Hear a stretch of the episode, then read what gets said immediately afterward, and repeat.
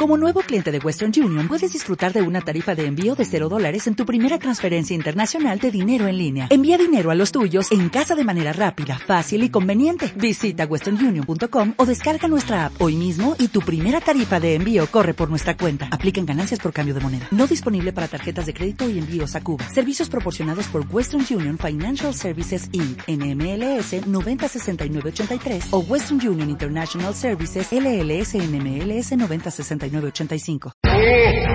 Si crees que Santa no te va a traer nada, ¿qué importa? Sé un cuentaviente feliz y escucha a Marta de Baile todos los días de 10 a 1 de la tarde. No solo de iPads, iPhone, iPod, iMacs, iBooks, viajes, pantallas y autos, vive el hombre. Marta de Baile y todo su equipo te desean una feliz, feliz Navidad. Marta de Baile en W por un mundo de cuentavientes felices. Jingle bells, jingle. With a hey and a he and a ho. With a he and a ho and a ha ha. With a ho and a ha and a hee hee.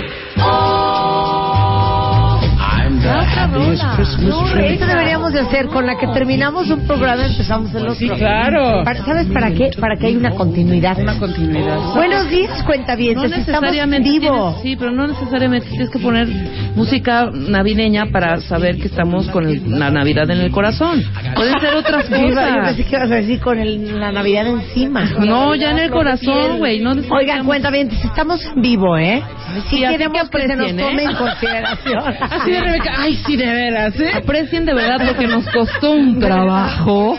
¿O qué cosa más O fuerte? sea, todos ya están de vacaciones. Ayer que pasaba yo por la Condesa, cuando los domingos en la Condesa por ahí de las 8 o 9 de la noche, ya es una cosa muerta, nada. Y ayer unas felicidades, todos los lugares atascados, ¿Una la gente verbena? brinda- ajá, una verbena, ¿Una que yo ahí sí, como nadie trabaja mañana, pero yo sí.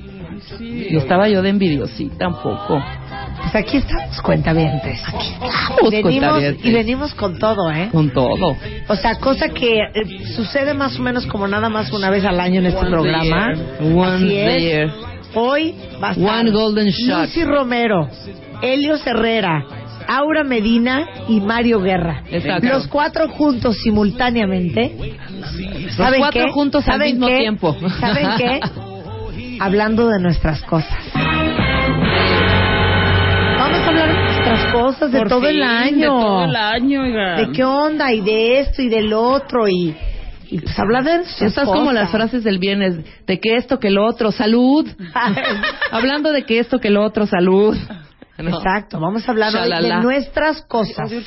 Shalala. Ay, ¿No qué tal? Lo odio. ¿Sabes lo qué? odia. No Pero es así, es así, es así. Sí. Ah, ya, ¿cómo te fue a- cómo te fue con fulanito, güey? Tu blind date. No, no sabes, increíble. Ya empezamos, llegamos ahí, ya sabes, shalala, shalala. Ay, sí. ¿Qué? Shalala, Shalala, ¿qué? Nada, No puedo pues con estuvimos shalala, platicando, shalala. platicando de sus cosas, de dónde era, de su familia. Yo también le dije que yo me había estudiado a Estados Unidos y shalala, shalala. No puedo con ¿No? el shalala, pero hay otra cosa que tampoco puedo. O sea, no, y entonces se volteó y, y entonces qué cuate más chistoso. Contó un chiste y yo ja ja ja ja. ja. Sí, claro. ¿Por qué? ¿Qué tal estuvo de cañón lo que No acabo de puedo hacer? con eso. No, No puedo. puedo. No puedo, no puedo. Y yo, güey, me volteo así de ja ja ja ja. Pero ¿cómo dices? Contó un chiste y que y me Ajá, carcajeé. así. Ah, ah, en vez de decir Sí, Ay, exacto. Bueno, y yo ahogándome de la Ahogándome risa. de la risa. Bueno, yo me estaba ahogando de la risa, ahogando de la risa. Prepara el ringtone, ¿eh? Eh, el, el viernes que vino la estudiantina y que la estúpida de Rebeca Con el se puso estúpido a de- cantar de- con el estúpido de Jesús De Noche Jesús. de paz en japonés con Jesús Pero oigan, déjenlo entonces cuando más yo largo. lo conté el viernes dije entonces Rebeca y je- empecé a cantar y yo ahogándome de la risa tirado en el suelo. Sí, no dijiste. dije Rebeca cantando en japonés Noche de paz y yo ja ja ja ja ja o sea no manches. Puedo ir a Rebeca puedo ir a Rebeca más largo, está bien puedo ir a. Rebeca ¿Y a Jesús? suéltala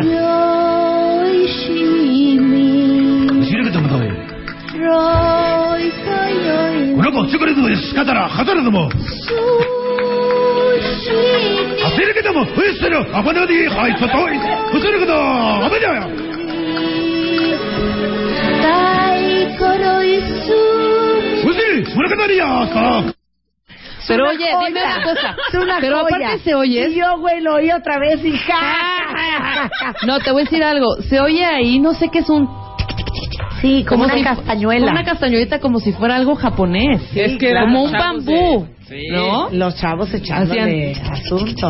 Sí parece como un rollo oriental, cañón. Lo amo, pero quedó corto, tiene razón Rebeca. Sí, hay que dejarlo más largo. Quedó corto. Luz. Lo destruiste en, en- en Nacho, te iba a decir. Chapo, quedó corto. largo, Ajá. se escuchaban ya las risas de Diana. No importa. Perdón, Luz. Sí, pues no Perdón inventes. por estar. Pero está bien que se oigan. O sea, el chiste es eso. Pues es todo y todo, junto con pegado. Dios mío. Oigan, bueno, yo para darles su Navidad a ustedes cuentavientes, ese pequeño pedacito de audio lo convertimos en ringtone Ajá. y lo pueden bajar en martadebaile.com. Sí, claro. Entonces entren a mi sitio, es más, dales la liga del ringtone. Pueden agarrar ese audio y agarrarlo del ringtone. ¿Lo puedo oír una vez más, por favor? Si, si me hacen favor. Me En encanta cabina. ese. Si me hacen favor. En cabina. Si lo De- podemos de oír favor. una vez más. ¿Qué tal luz, güey? Ligando. Sí me lo ponen de favor. Deja de ligar con el joven. この子チョコレートで仕方ら働くのも焦るけどもウエストのアバナディハイトトイウスルけどアバジャヤ ウ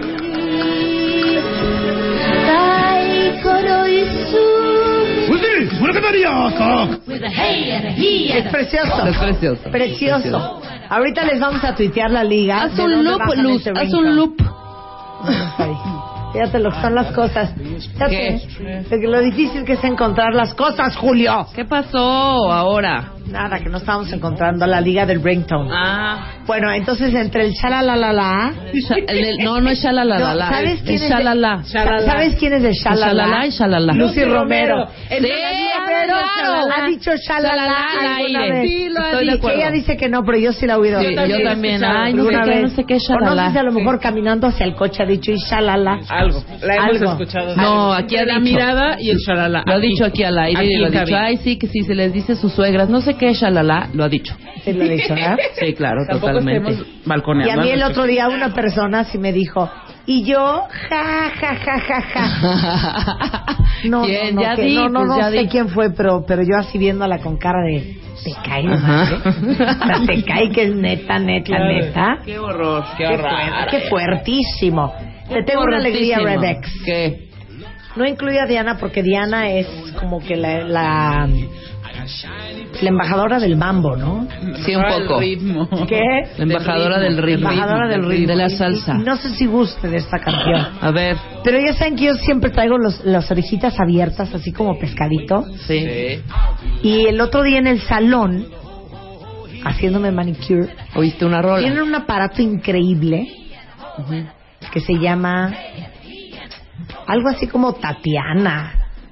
Tama- no, no es Tatiana. Como el Apple TV de las rolas. Rapunzel. ¿Cómo se llama? Rapunzel. ¿Pero qué es? Tatiana. Dinos qué aparato es. Es un aparato que tienes música, o sea, como Infinita. 80 millones de canciones. Sí, no sé cómo se Como llama. lo que hacía Tamara, Multivisión antes, ¿no? Tatiana, No. Rapunzel, Que nos diga alguien. Rapsodia. ¿Qué tal? Ah, Rapunzel. Rapsodia. Y entonces de repente oí una canción y dije, wow, ¿qué es esto? Pásenme el aparatito. Entonces veo la canción, la apunto yo en mi celular y luego la bajé para enseñársela a mi gorda. Ah, o sea, muy tú. bien. Oye, dime una cosa, muy bien, ahorita lo ponemos. ¿Y esta Sí. Rapsodia por qué no lo hemos comprado? No sé, hay que comprarlo. Pero sí estará bueno, o será... Impresionante. Pero que te pone lo que quiere o tú lo... Ah, y tú buscas, haz de cuenta, desde la canción más rara, ahí está. Ay, sí. Todo. Ay, sí, no. Ay, todo. sí, ¿no? Ustedes han de saber qué es eso de Rapsodia, cuéntame. Pero si pongo de los ochentas, ¿todo? Todo viene, todo viene. Oye, todo ¿y qué viene. es una mensualidad o qué? No, no sé cómo es, es que no sé cómo es. Pero ¿por qué no averiguaste? O sea, no puedo entender que un aparato que no tenemos es que hay y que varios, es música... hay varios. Por ejemplo, tengo una, una tableta Sony Ajá. que descargué una cosa de, de música de Sony que también es como Sí, muy yo también descargué, eh, descargué una cosa que no es Rapsodia, se llama de otra manera, aquí lo tengo, que es música continua todo el tiempo y mega padre. Descargué, descargué uno de Lounge que Sí. tiene unas cosas que dices, no puedo creerlo. Celular. Y descargué una cosa que se llama Ajá. Ministry of Sound Radio. Ah. Esa muy buena. Sí. Y otra que se llama Deezer. Ah, ¿No bajaste Deezer? no. Está buenísimo. Bueno. Pues entonces ahí saqué esa canción y se las quiero poner. Dijo cosas de Rasmus. Faber en Deezer que ¿Ah, ni sí? te imaginas, ¿eh? Porque puse ¿Divinas? Rasmus y dije, güey. Wow. Sí. Bueno, pues hoy vamos a hablar de nuestras cosas con Mario Guerra, Aura Medina, Lucy Romero, Elio Herrera. Y vamos a hablar de, pues, de la vida, del amor, del De año, de los cosas. hijos, del de nuestras cosas en general. Y vamos a tener una visita muy especial al estudio, entonces por eso tenemos cámara en el estudio. Sí. Estén pendientes con el live stream. ¿Qué dice Exacto. la gente? ¿Qué dice México? ¿Qué dice México? pues hay mucha gente trabajando todavía, ¿eh? Se Muchos llama cuentavientes. Spotify, no se llama No, no. Spotify. Spotify es otra cosa. Spotify Se es llama para escuchar música. Escuchar, exacto. Exacto. Por eso Rapsodia también. No, Spotify busca Oigan, también. y tuvo Es 6.100 buscador. visitas mi sitio, bueno, como 7.000 y cacho y al final. Por los arbolitos. Por los arbolitos de Navidad. Increíble. ¿Qué furor causa, no? Oye, sí. Sí. está cañón. Ay, no hemos visto la portada de estilo DF. Eugenia y yo salimos en la portada de estilo DF hoy. Hoy. Ay, qué a la venta onda. en todo el país. Qué guapa. No, y la, la regalan en las calles. Qué No, bueno, te yo me veo horrenda. No es cierto, te ves guapísima. Ahorita les Ay, citeamos. mira, y traes el look de Mira, la fiesta. traigo el look, el look, claro. Ahí está el look. Ay, no, tú te ves divina. Olvídalo. En fin. No. Estamos Marta y Eugenia de baile. Celebran la Navidad con mucho estilo y glamour. Y pueden ver las fotos. Ahorita tuteales esa liga. Estilo DF lo, lo regalan a partir del día de hoy. Para que estén pendientes en su colonia más cercana. ¿Ok? Bueno, Bien. ya les puedo poner mi canción. Sí, ponla ¿Qué ya. hablas, Julio Luis García? ¿Qué dice? ¿Qué? 62.800 visitas por los arbolitos. O sea, te quedaste en 7000, hija. ¿De qué hablas, Julio? ¿De qué hablas, Julio Luis? 60 o 6700. 62.800 visitas al, a la sección de Navidad. O sea, no se le fue unos Ajá, dos ceritos. Es lo que estoy. Ese fue el número de visitas el viernes. No. No, no, se me fue ningún número. ¡Wow! Es Guau. neta. ¡Qué bueno! 62.800 visitas. ¡Órale! Wow. Pues qué increíble. Me da mucho gusto que les haya gustado tanto. Y ahí estamos, la güerosca de, de, de fuego y la... No, la, la güerosca de hielo y la, la morena de morenaza de fuego, fuego. La morenaza de en la fuego. portada de estilo Bien. de ese. A ver, búscate una nota aquí. Dice que el gobierno español acaba de decretar que Almodóvar nunca existió. Búscate esa nota. O sea, ¿cómo? Se me hace súper súper chistoso esto. Súper, no sé, raro. ¿Cómo el gobierno español acaba de qué. decretar que Almodóvar nunca existió? Ah, y que dice Julio Luis García que digamos que martadebaile.com, que es su sitio, Ajá. ni parpadeó Con las 62. con las 62 mil visitas. O no se sea, cayó. que súper y me bien. gustaría que lo dijeran. Muy bien, mi gordo. Muy bien. Muy bien, muy bien, como debe de ser. Mi sitio no puede caerse, Chihuahua. Bueno, ya les puedo poner mi canción. Ya. ya. Ok, quiero un respeto, ¿eh? Sí, no quiero vamos un a hablar. respeto. Suéltala, Lusa. Luz. Ah, ¿verdad, chiquita? Espérate.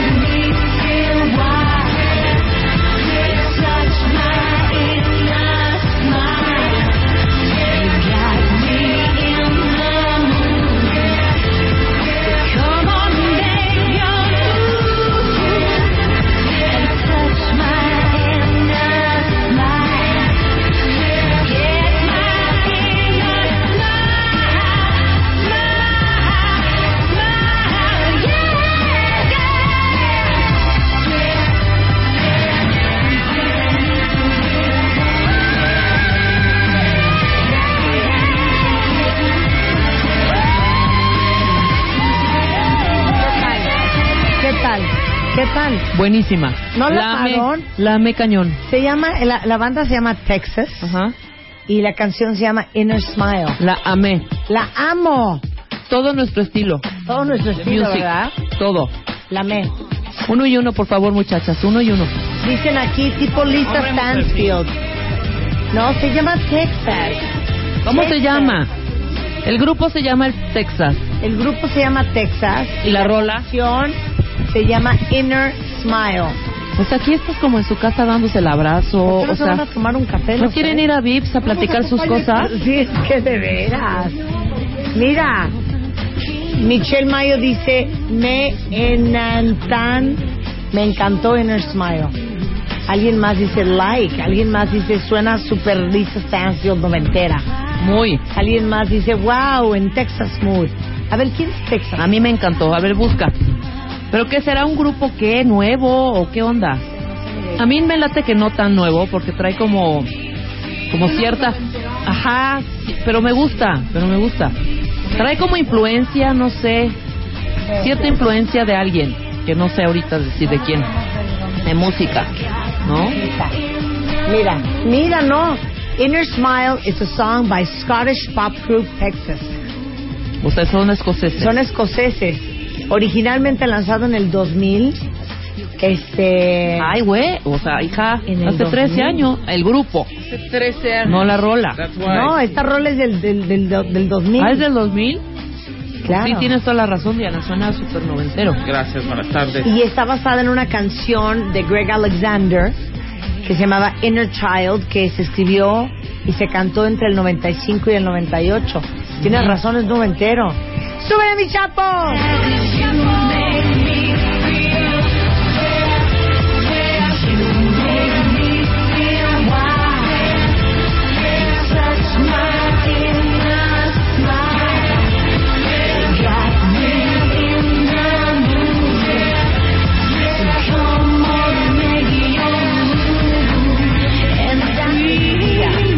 Había oído de Texas. No, jamás en la vida. Gran canción. Escoceses.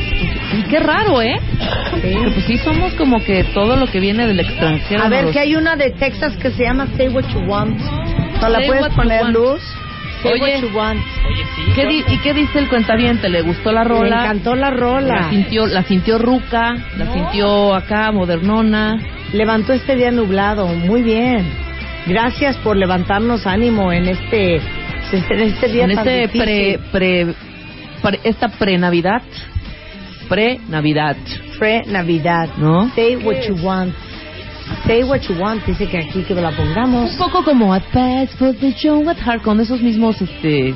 A mí suena como a Lana Miles, como... No, no, no, no, no, Sí. no, como...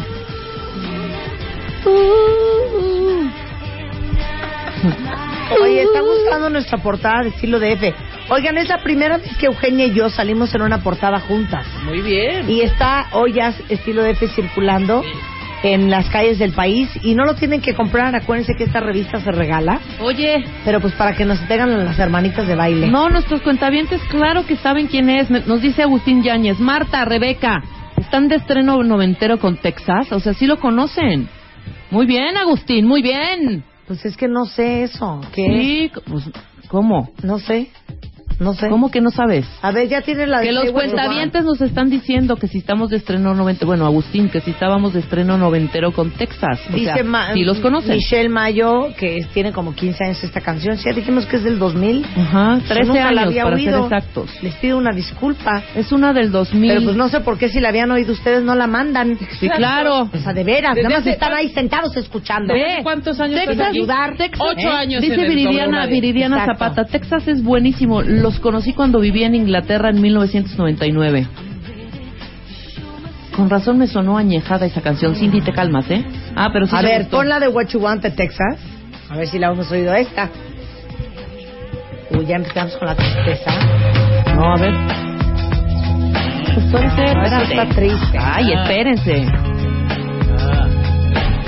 Son originarios de Glasgow. Dice Aurix. Este se llama más modernito, ya más para acá.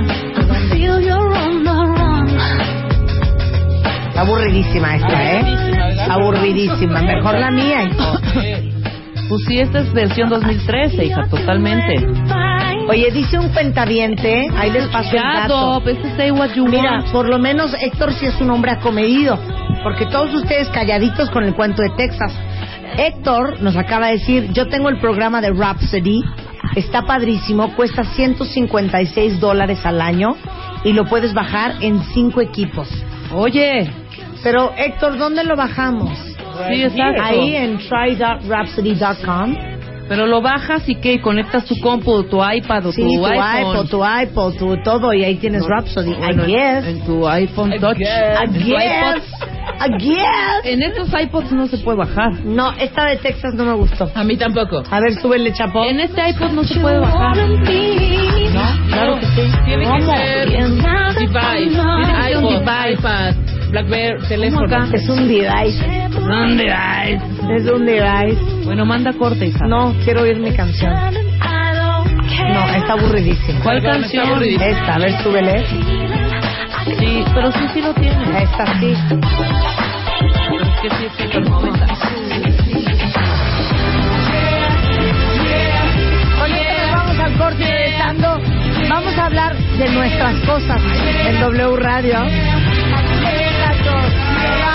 Buenos días. Ya volvemos.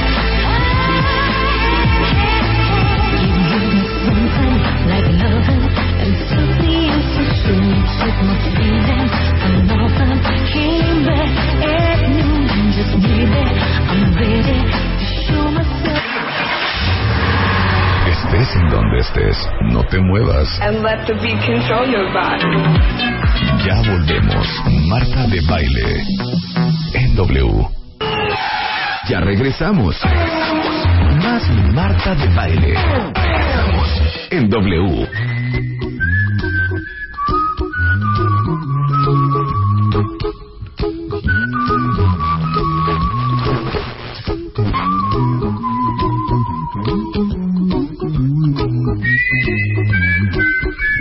media de la mañana en W Radio. No sé por qué pusiste Don't Worry, Be Happy. Pues sí, porque es así el rollo. ¿Es así el rollo? Sí, es el rollo de fluir, dejar ir y este todo. Y hablar de nuestras cosas. Ajá, pero mira, sin tapujos. A calzón quitado. A calzón quitado. yo no traje. ¿No nos vamos a quitar? ¿De plano? Oigan, pero les digo una cosa, podemos hacer un juego. ¿Cuál? Yo nunca O sea, que el cuentaviente Órale, diga un tema Órale. y nos arrancamos. Puede ser. Y hablamos de esos cinco minutos o diez. Ajá. Luego agarramos otro tema Ok. y hablamos diez minutos Está bien, está bien. Presenta a tus O invitados sea, que como sea debe de ser. temático. Ah, les presento. Está con nosotros Aura, Helios, Luz y Mario. ¡Bravo! Bueno, entonces que sea una temática. No, no es cierto. Aura Medina, mejor conocida como la chata de Beat. Exacto. Helios Herrera, mejor conocido como el presidente del Club de los El Optimistas. señor Sonrisas. Lucy Oye, Romero. es lunes, Elios. Claro. ¿Qué tal? Lucy Romero, mejor conocida como... La diosa de la mirada. No, mirada de mujer. Mirada de mujer. Mirada de mujer. Está bonito. Y Mario Guerra, el rockstar, Rockstar del del amor. amor. ¿Qué ¿Cómo más no? quieren? Buenísimo. En el estudio para hablar de nuestras cosas. Pero el chiste ¿Nuestras es este. cositas? ¿No les gusta eso? Nuestras cosas. Que el cuentaviente ponga el tema. Ajá. Puede ser el tema, la problemática, Sí, claro. Y nosotros sobre eso desarrollamos. Está padre. Entonces, este, ah, perfecto. Dijimos que íbamos a hablar de nuestras cosas, ¿eh? Ujú. Ya, Pero ya nuestras cosas abierto. no solamente son las de Helios, Aura, Lucy y Mario. Sí, no. ¿Y yo? Son las de todos. Son las de todos. estamos aquí. Ok, Diana Pérez ya puso un tema sobre la mesa. Pero es rápido, ¿eh? ¿Ya puso sus cosas en la mesa? Ya puso su cosa sobre la mesa. ¿Cuál A ver, Diana Pérez dice, hablemos de cuando descubres que tu pareja te miente. Maravilloso. Empezando. Pero es rápido, ¿eh? Levántense el micrófono, ¿eh? Déjalo, de- déjalo. Sí. ¡Huye! ¡Huye! No es lo mismo que te mienta que te engañe.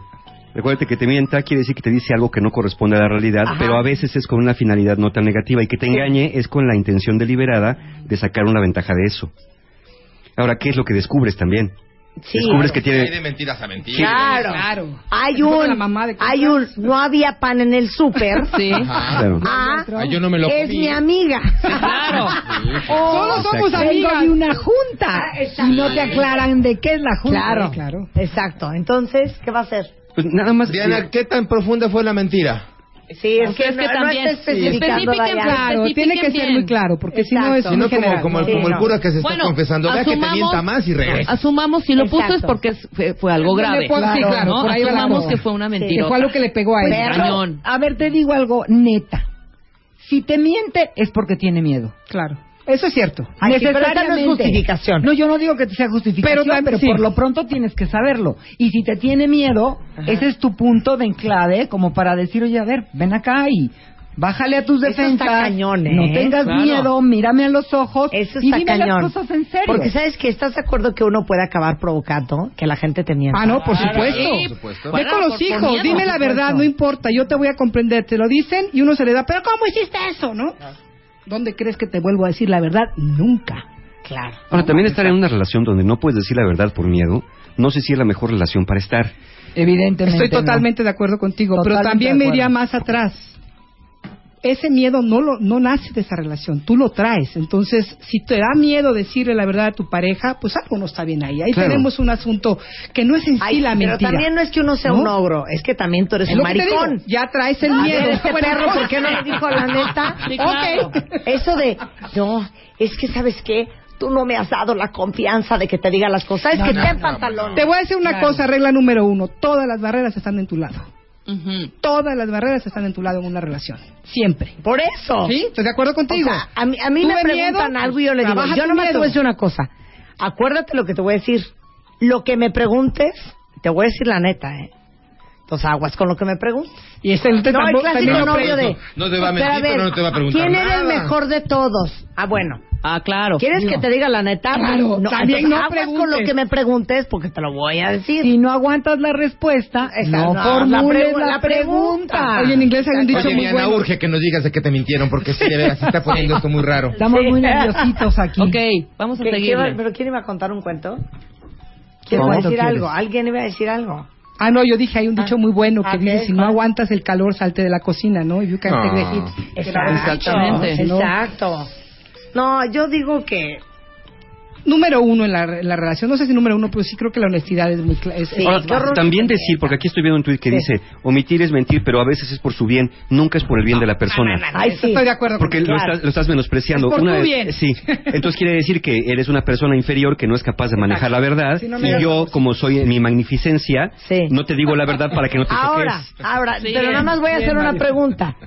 Hablando de, ¿qué dijiste? Om- de- ¿No de qué? Omitir, Omitir también no es mentir. mentir. Omisión como mentira. También No es es- mentir, ¿no? Si no te digo todo es por su Por bien. eso, y que uno lo hace por el bien del otro. Dice, es por su bien, pero ellas lo toman a mal, más cuando hablas de tu sex. Por eso, pero te digo una cosa también. A ver, hago una pregunta muy cañona aquí en el estudio a mis cuatro talentos. Hay que decirle a la pareja, perdón mi amor, te fallé. Si es en relación a un acuerdo de pareja, necesariamente se lo tienes que decir porque estás violando un valor que sostiene la pareja.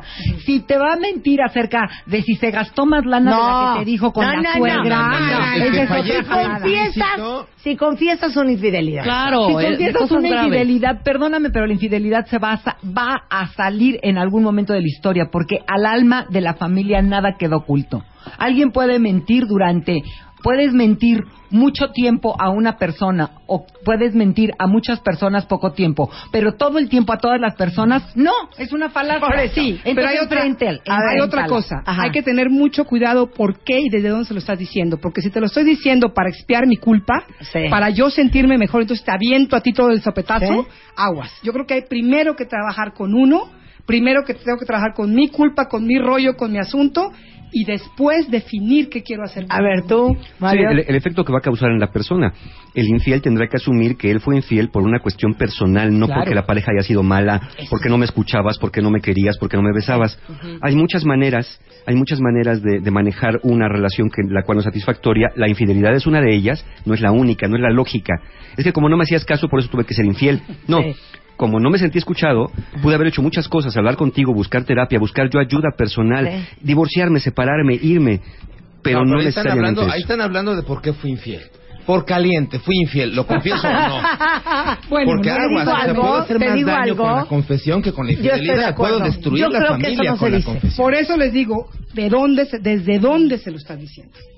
Pues ¿Qué es que quieres desde Es que me se- desde dónde se lo diga. O sea, Pues desde dónde se lo... Oye, desde Pablo, donde digo lo algo. O sea, a mi mujer me pone el cuerno, ¿me lo dice o no me lo dice? A ver, vamos a, vamos a voltearlo el papel, Pero ¿no? es que ese es el asunto. ¿Cuánta gente no habla Si por eso? Mira, me pone el por eso, te la prefiero que me lo diga. A mi mujer, ¿cómo me la vas a comprar directa. ni la conoces?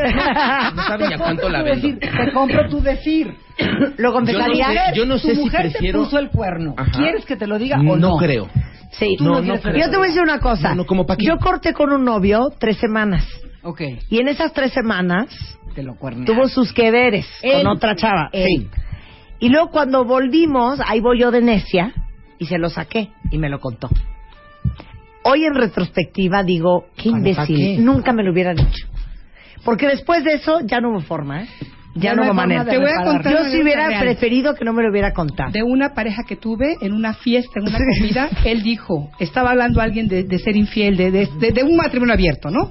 Y preguntando la opinión a los que estábamos ahí. Entonces el que era mi pareja se volvió y dijo, mira, yo no creo que podamos ser fieles toda la vida a otra persona. Ay, güey. Pero Ajá. sí, yo no quiero saberlo. Y yo dije, ok, mensaje recibido. Claro. Pero eso es clarísimo. Oye, pero eso es maravilloso, porque entonces el valor es eso. Sí, claro. Yo te respeto a ti porque tu voluntad es que no te mezcle Jamás, yo en estos jamás. hechos Así es. de mi vida pasado, de mi vida presente. Ese es el valor. Así es. Entonces es maravilloso. Yo creo que eso es parte del conocimiento Pero es profundo muy raro que tenemos que tener. Que alguien le diga a otro, y sabes que sí, puedes ser mi fiel, pero no me lo digas. Es Esto un fue nivel- como Es como una cuestión... permiso, ¿no? eso. Ah, pues digo. Es un nivel de diálogo Sí, de mucha autenticidad. Así es. Que para lograrlo tienes que estar posicionado en una relación con tu pareja en la que puedes llegar a esos grados de entrega. Que es muy Y de difícil, decir, ¿eh? ¿sabes qué? Yo te puedo aguantar este canitas al aire, ¿no? Pero no tengas una de planta por piedad. porque Sí, ahí pero ahí, ahí fíjate, ese tengo otra amiga que hace eso y ya se le fue de la mano. Porque ¿cómo puedes tú controlar eso? Pero además Tú le puedes decir al esposo femenina, ¿eh? eso. Es lo que acabas de decir, una Y si se enamora, femenina. femenina. Me estás dando a mí permiso de tener canitas al aire. Yo quiero preguntarle a Mario o a cualquier hombre si le da permiso a su mujer de tener canitas al aire. A ver, Mario. Nada más no No, vas se las pinte. En, en general, en general hicimos un programa. Los hombres no nos gusta saber. Las mujeres sí quieren saber más y, se- y quieren saber más allá Sí, de lo que deberían saber. y morbosas. Y quieren saber si de, si de verdad, recuerden, la infidelidad para la mujer es más dura cuando es emocional y para el hombre es más dura cuando es sexual. La mujer le interesa saber si estás enamorado de la otra y el hombre le interesa saber si te Si acostaste te la con él. o no. Y es lo que más duele. Esta amiga que te digo, Pero no queremos que te saber digo, en general los hombres. Siempre dice, a mí no me importa que él se acueste, es más me gustan los detalles, pero no quiero saber si es enamorado de otro. Exactamente. Eso sí, ahí no. Sí. Pero donde ella Ay, a ver, ahí les, doy una recetita. Ay, Diana, todo lo que provocaste, ¿eh? De veras, Diana, una recetita rápida. Claro. A mí un a mí un hombre un día me dijo, mira Lucy, yo nunca nunca me voy a la cama más de tres veces con una mujer, porque la cuarta ya me importa. Tres aguanto que sea así nada más por el placer del De cuerpo, involucrarme. de los mutuos quehaceres Fluidos. y fluidos y entre eh, arrumacos. Pero la cuarta ya me voy a involucrar. ¿De qué está haciendo de su vida? Ya me va a importar y a ella le va a importar. Yo tengo un amigo que sale con esas le chavas. Una, una, una película. Y no hay quinta mala. Como... Yo, fíjate, yo tengo un amigo que sale con chavas seis meses. Ni un día más. Y a los seis meses les Otra. dice, sale, gracias, bye por, gracias por participar, bye. Porque después de los seis meses ya se empieza a encariñar. Bueno, tiene pánico a la intimidad, ¿no? Es un aquí- hombre que no quiere entregar. Aquí es, yo abandono antes de que me abandonen. Claro. Como Ajá. estoy seguro que me van a abandonar, mejor Claro. abandono yo. Es miedo pero te vas pasando de una relación insatisfactoria a otra, porque al final siempre tienes este vacío. Por eso, de- pero no le dieron solución a Diana. ¿Qué va a hacer? Es que no Que dicen no le digan que es no, un poquito difícil hablar así tan, Hemos, tan, ¿no? Tan- esta mesa ha deliberado ampliamente en O sea, Es Navidad, perdónalo, ándale, ya. Es que si le le decimos, déjalo, va a decir, no, pero si le doy otra oportunidad. Y si le decimos, le- dale otra oportunidad, va a decir, no, mejor lo dejo. Claro. Exacto. ¿No? Mi pregunta razón. es, ¿qué quieres tú hacer, Diana? Esa es ¿Qué la- eh, quieres exacto, tú, a eso iba tú- yo. tú hacer? Y desde ahí empieza a trabajarlo. Es la primera vez que te miente. Exacto. ¿Has dejado pasar otras? Claro. ¿De qué magnitud son? Claro. ¿Conoces tus límites personales? ¿Sabes lo que estarías dispuesta o no a tolerar? Uno debe tener siempre muy claro qué no va a tolerar. Ok. Y una vez que eso se dé, entonces cumplir con la propia palabra. Yo dije que esto nunca se lo iba a tolerar a nadie y entonces, por lo tanto, no quiero estar en una relación así con una persona que me miente. O sí, y entonces mejor no digo nada y no me la paso quejándome. Eso. Porque Y entonces... lo tuiteo en el programa de Marta. Pero algo. Pero Una vez que te- nos encanta Una vez que te quejarnos. quejas y de esa queja no haces nada, pierdes el derecho a quejarte. Claro. Ay, Totalmente me bueno. encantó esa a está bueno. Ah, sí. Porque cómo oigo que se quejan, ah, caramba. Sí, y te quejas y no haces ¿Cómo nada. es? ¿Cómo es? Una vez que te quejas y después de eso no haces nada, pierdes el derecho a quejarte. Buenísimo. No aplica para los gemidos, ¿eh? Nada más para las quejas. Ah, Puedes gemir. Helios, No te puedes quejar. Helios, nos estás metiendo en otros terrenos de mayores. Pero que vamos a ir allá, ¿eh? Que tenemos que... Dios, eres bien Es sexual. ahí o ahí. Ok, Siguiente. va. Siguiente pregunta. Dice, ¿saben que voy a omitir sus nombres porque Sí, no los quiero meter vale, en camisa de claro. varas? Muy buena pregunta, esta está cañona. ¿eh? ¿Qué haces cuando estás en total paz con tu pareja y esa tranquilidad te aburre? Uy. Bueno, una cosa es paz y otra cosa es tranquilidad. O sea, aquí dijeron dos Y por cosas. eso lo que quiere decir es que se lleva perfecto, todo está bien, hay paz, hay tranquilidad. Métele un poco dice, de locura. Qué flojera. Métele un poco de ¿no? locura. Sí, claro. Métele un poco de sal no, y pimienta. pero no, no, no es de meterle de, Mira. a ver, vamos a aventarnos de un bungee. No, No, no, no, eso no. Es, yo sí creo que hay gente adicta a la adrenalina. Eso, por ahí va. que por ahí, cuando claro. hay paz, Nos da una flojera y sentimos que estamos muertos. Entonces, ahí vamos a jeringuear, a, a, a, a, picar, a estar como cuchito de palo, pues para que esto se prenda. Provocas y un aunque pleito. sea, haya pleito para sentir que algo está pasando. Pero eso es como cuando creamos dramas afuera para no ver qué está pasando dentro de mí. Entonces realmente es como, eh, y lo hablo por, por pura experiencia personal, Ajá. porque por muchos Sí. años yo soy, yo he sido una persona muy adicta a, las- a- a la adrenalina en la relación. Entré en una relación de mucha tranquilidad Sí. y me enfrenté al aburrimiento. Sí, ¿Sabes qué le claro. podemos y creo que es algo que pasa ¿Por qué no se casa? Una vez que se casa empieza un meneadero en la relación maravilloso. ¿No?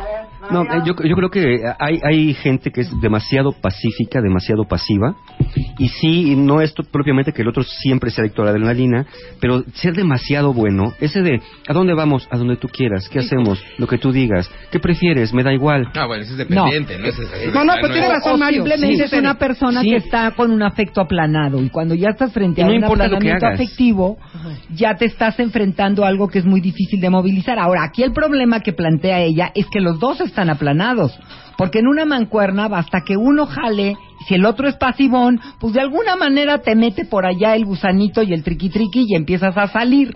Pero si los dos están en una fase de aplanamiento, yo vería muchas cosas. En primer lugar, vería si no hay una depresión de base que puede estar en relación al establecimiento formal de la pareja y que le está recordando cosas de sus padres, de sus ancestros, de lo que vivieron en algún momento de su vida. Eso lo, lo descartaría primero. Ajá. Segundo, vería qué tan qué tan pasional es la relación de cada uno de ellos con su propio proyecto de vida. Eso, eso de veras que, claro, cuando tú quieres que tu proyecto de vida te lo haga el otro, ya fastidiaste Pero ¿sabes qué, Lucy? Algo que dijo Mario. tener tu pasión y tu proyecto de vida que a ti te enamora. A ver, a ver, ¿saben qué? Sí. No se anden por las ramas. No, pero sí tiene mucha razón Lucy, Cuando güey. una relación está aburrida, está aburrida. Pero lo que está diciendo Cuando Mario es tienes- básico, ¿eh? Pero ella no dice que esté Cuando tú aburrida. A ver, tienes espérate, tus yo- cosas, tú a lo tuyo, yo a lo mío y nosotros a lo nuestro, al final de cuentas. Así es. Pero tú tienes tu caminito y tu eres proyecto. tú y yo soy la yo. otra persona también. creo que ahí no, no hay rutina, pues. O Mira, sea, el rollo es lo que sucede en El México- otro puede ser como tú quieras mientras tú estés En clavada en el tenemos rollo, siempre y cuando ames. Perdón, en México tenemos un condicionamiento muy fuerte que es complacer al otro, ¿sí? Ser como tratar de adivinar qué quieres tú que yo sea. Y eso causa mucho aburrimiento a la otra persona y a mí misma. Si yo soy quien soy y traigo mi pasión a la relación, lo que yo soy y tú eres quien tú eres, los dos vamos a enriquecer esta relación. Estoy de acuerdo con si, Aura. si dejas de No ser estoy de acuerdo. Ay, Claro es que sí. eso- No, güey, yo, yo, yo tengo una persona muy querida, muy cercana, que llevaba 12 años con la misma pareja y me decía, güey, ya no puedo de aburrimiento. O sea, tenemos una muy bonita relación.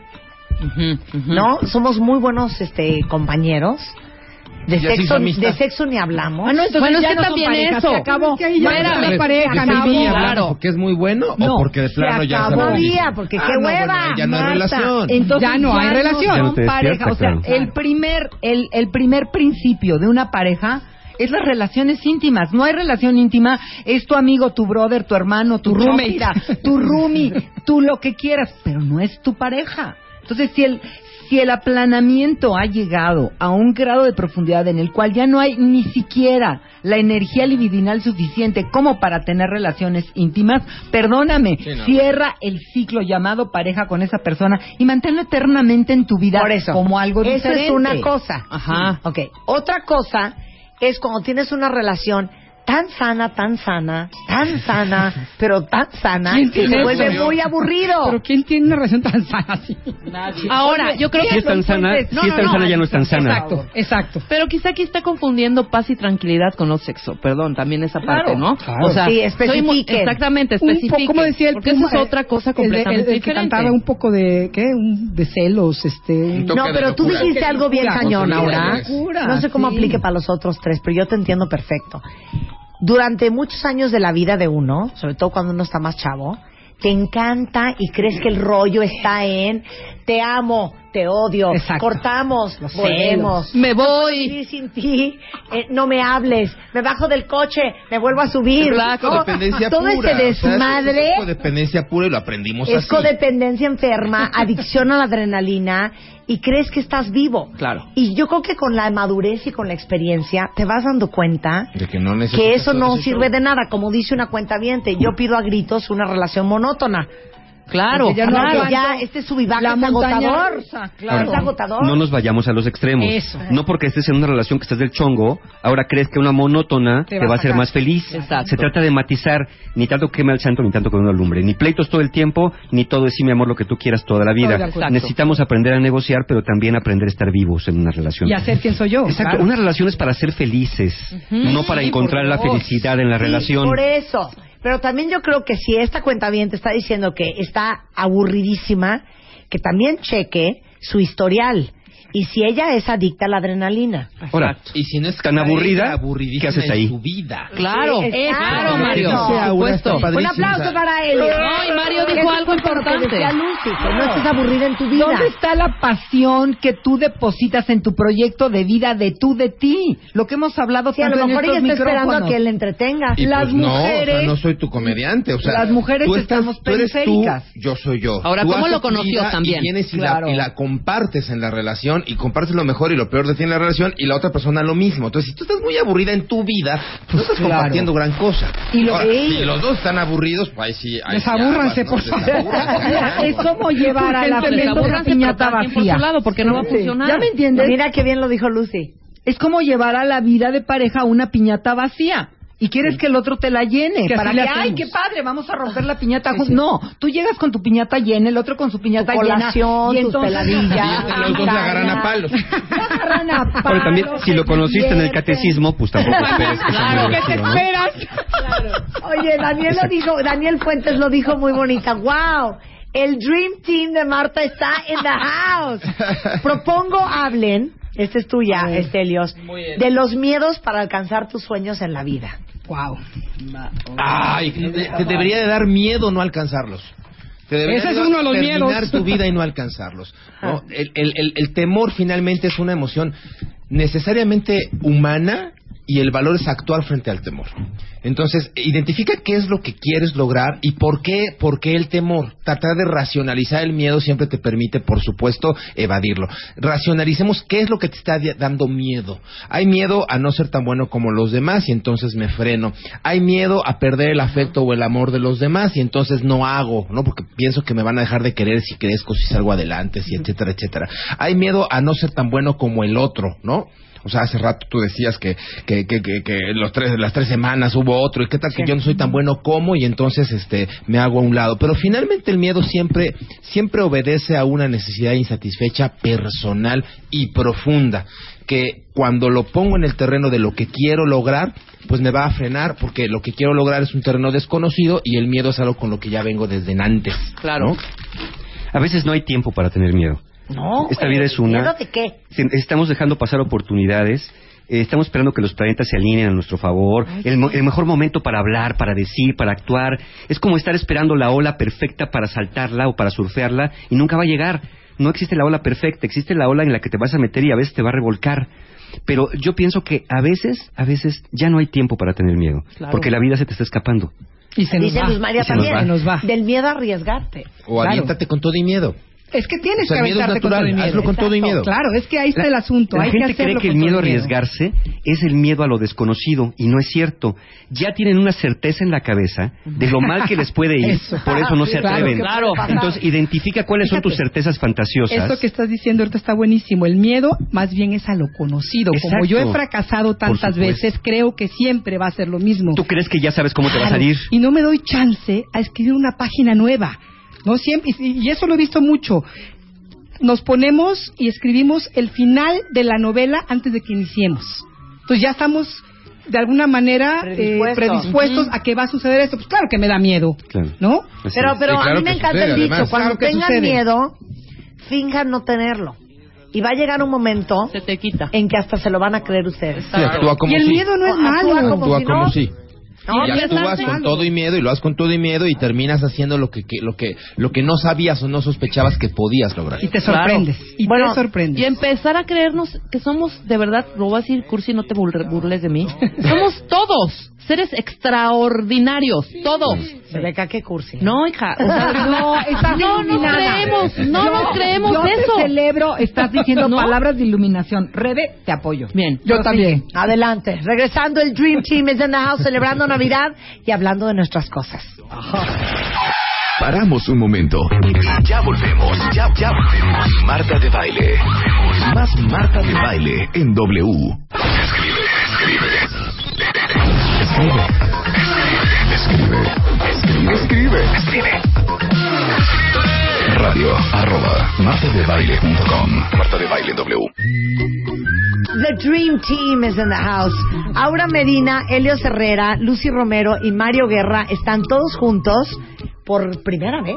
Sí. Sí. por primera vez. Pero normalmente Bueno, una vez al año los juntamos. y el año estuvimos y también, pero con ellos no. Pero Ellos ¿saben qué bonito? Qué bonito ¿no? llevan los cuatro. No, Fíjate, con- qué complicidad. ¿Cómo se llama? Que habla de la cábala. Ariel. Sí, Ariel. Ariel. Sí. Estuvimos con él el año pasado. Claro. No tú, pero estuvo Ariel. No, estuvo Ariel.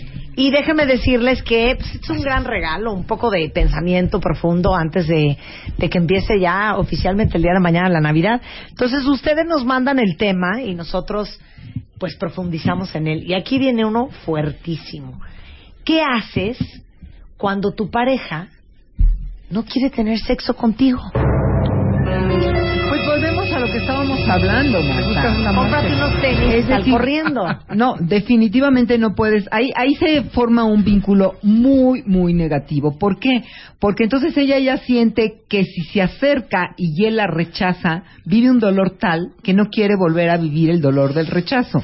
Y al mismo tiempo el otro puede decir fácilmente, pues es que no me interesa porque ella nunca me busca. Entonces, esto hace una mancuerna de, de mucho deterioro dentro de la relación y la única verdad es que tendríamos que esto medirlo en tiempo. Lo normal es que una pareja tenga relaciones de tres por semana a dos al mes. Todo eso entra dentro de la normalidad, dentro de los informes de los estudios psicológicos. Ahora, si tú tienes a alguien que en todo un mes, dos meses, tres meses verdaderamente no quiere nada contigo, pues ya tenemos un problema y el problema es real y deja de estarlo evadiendo. El asunto es qué vas a perder cuando tú enfrentes el decir yo no quiero una vida sin una sexualidad floreciente a la cual tengo derecho. Porque por eso no haces nada. Pero habría que preguntar si no quieres sexo contigo o no quieres sexo. Sí, claro. Porque muy Pues es probablemente una buena, nos claro. estamos Punto. echando el, el mu- el muerto encima pensando que soy yo la del problema. A lo mejor el cuate está deprimido o este e- es impotente. O la mujer. Tiene o la mujer no, dos. tiene el menor de Los los apetitos.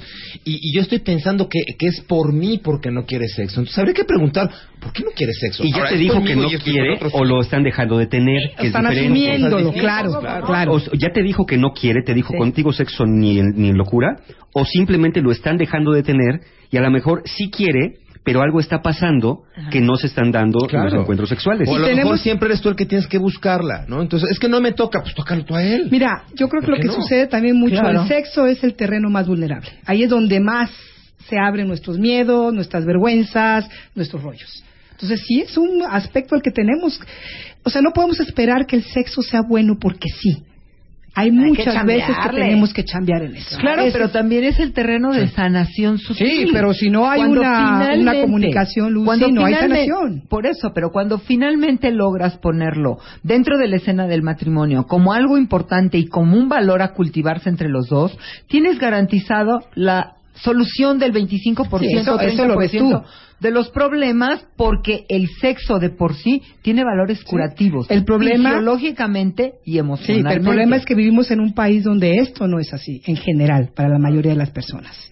En Pero- realidad no es por una eso, pero a ver, pero- cultural. pero de eso ver. se trata, de aportar, de aportar el que las parejas puedan hablar libremente de la sexualidad. Mira, en estos micrófonos, quien primero habló libremente fue nuestra queridísima amiga Anabel Ochoa, que en paz de Dios descanse. Eh, yo empecé trabajando con ella aquí hace más de 15 años y ella hablaba de sexo de manera que yo me ponía totalmente roja y decía, esta mujer lo que está diciendo no es posible. Y acabó siendo una gran apertura. Y creo que esto es lo que estamos haciendo, quitar el puritanismo, quitar el sa- la satanización de las palabras que implican el placer, el deleite y la profundísima entrega tanto pasional como emocional que existe en el intercambio sexual y trascender lo que tú dices, el miedo, la vulnerabilidad, el freno, la vergüenza, Sí, que es la eso, vergüenza. a ver. Si, si Anabel estuviera aquí, diría, empieza por masturbarte, hija, y luego investiga.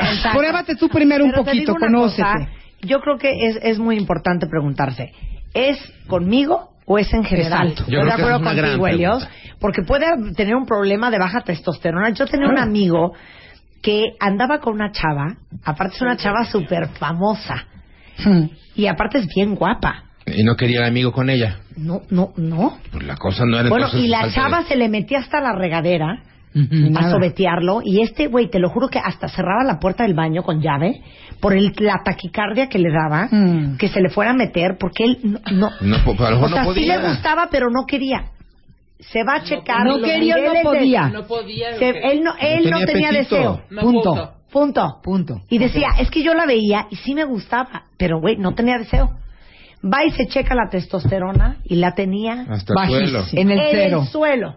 Sí. Le empezó con tratamiento No, tanto remedio. y todo. Entonces, ¿cómo de repente uno no, no te puedes imaginar que a lo mejor el fulano tiene un- una enfermedad? Sí, una baja de- Y que, na- Muchas y que no se habla de eso. Claro, ¿no? ahora, Hay- hay de si no tiene nada y el tema sigue, Ahora, y otra también, espérame, si, A ver. si, si también no tiene nada, pero él no quiere hablar al respecto, ese es otro Es que asunto, si porque uno algo. puede estar ahí, oye, Nada. ¿qué tenemos? ¿Qué hacemos? Y el otro de plano no quiere y se cierra y no habla y no habla también. y ahora voy a decir otra otra. cosa. Tengo otro amigo, ¿qué tal mis amistades? ¿Qué tal, eh?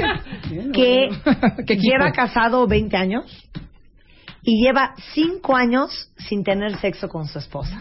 No, bueno, volvemos Deja tus a lo amistades, lo que te cuentan tus amistades. Sí, es sí, que yo sí. soy terapeuta sin certificado. O sea, tú te Pero me dice todo.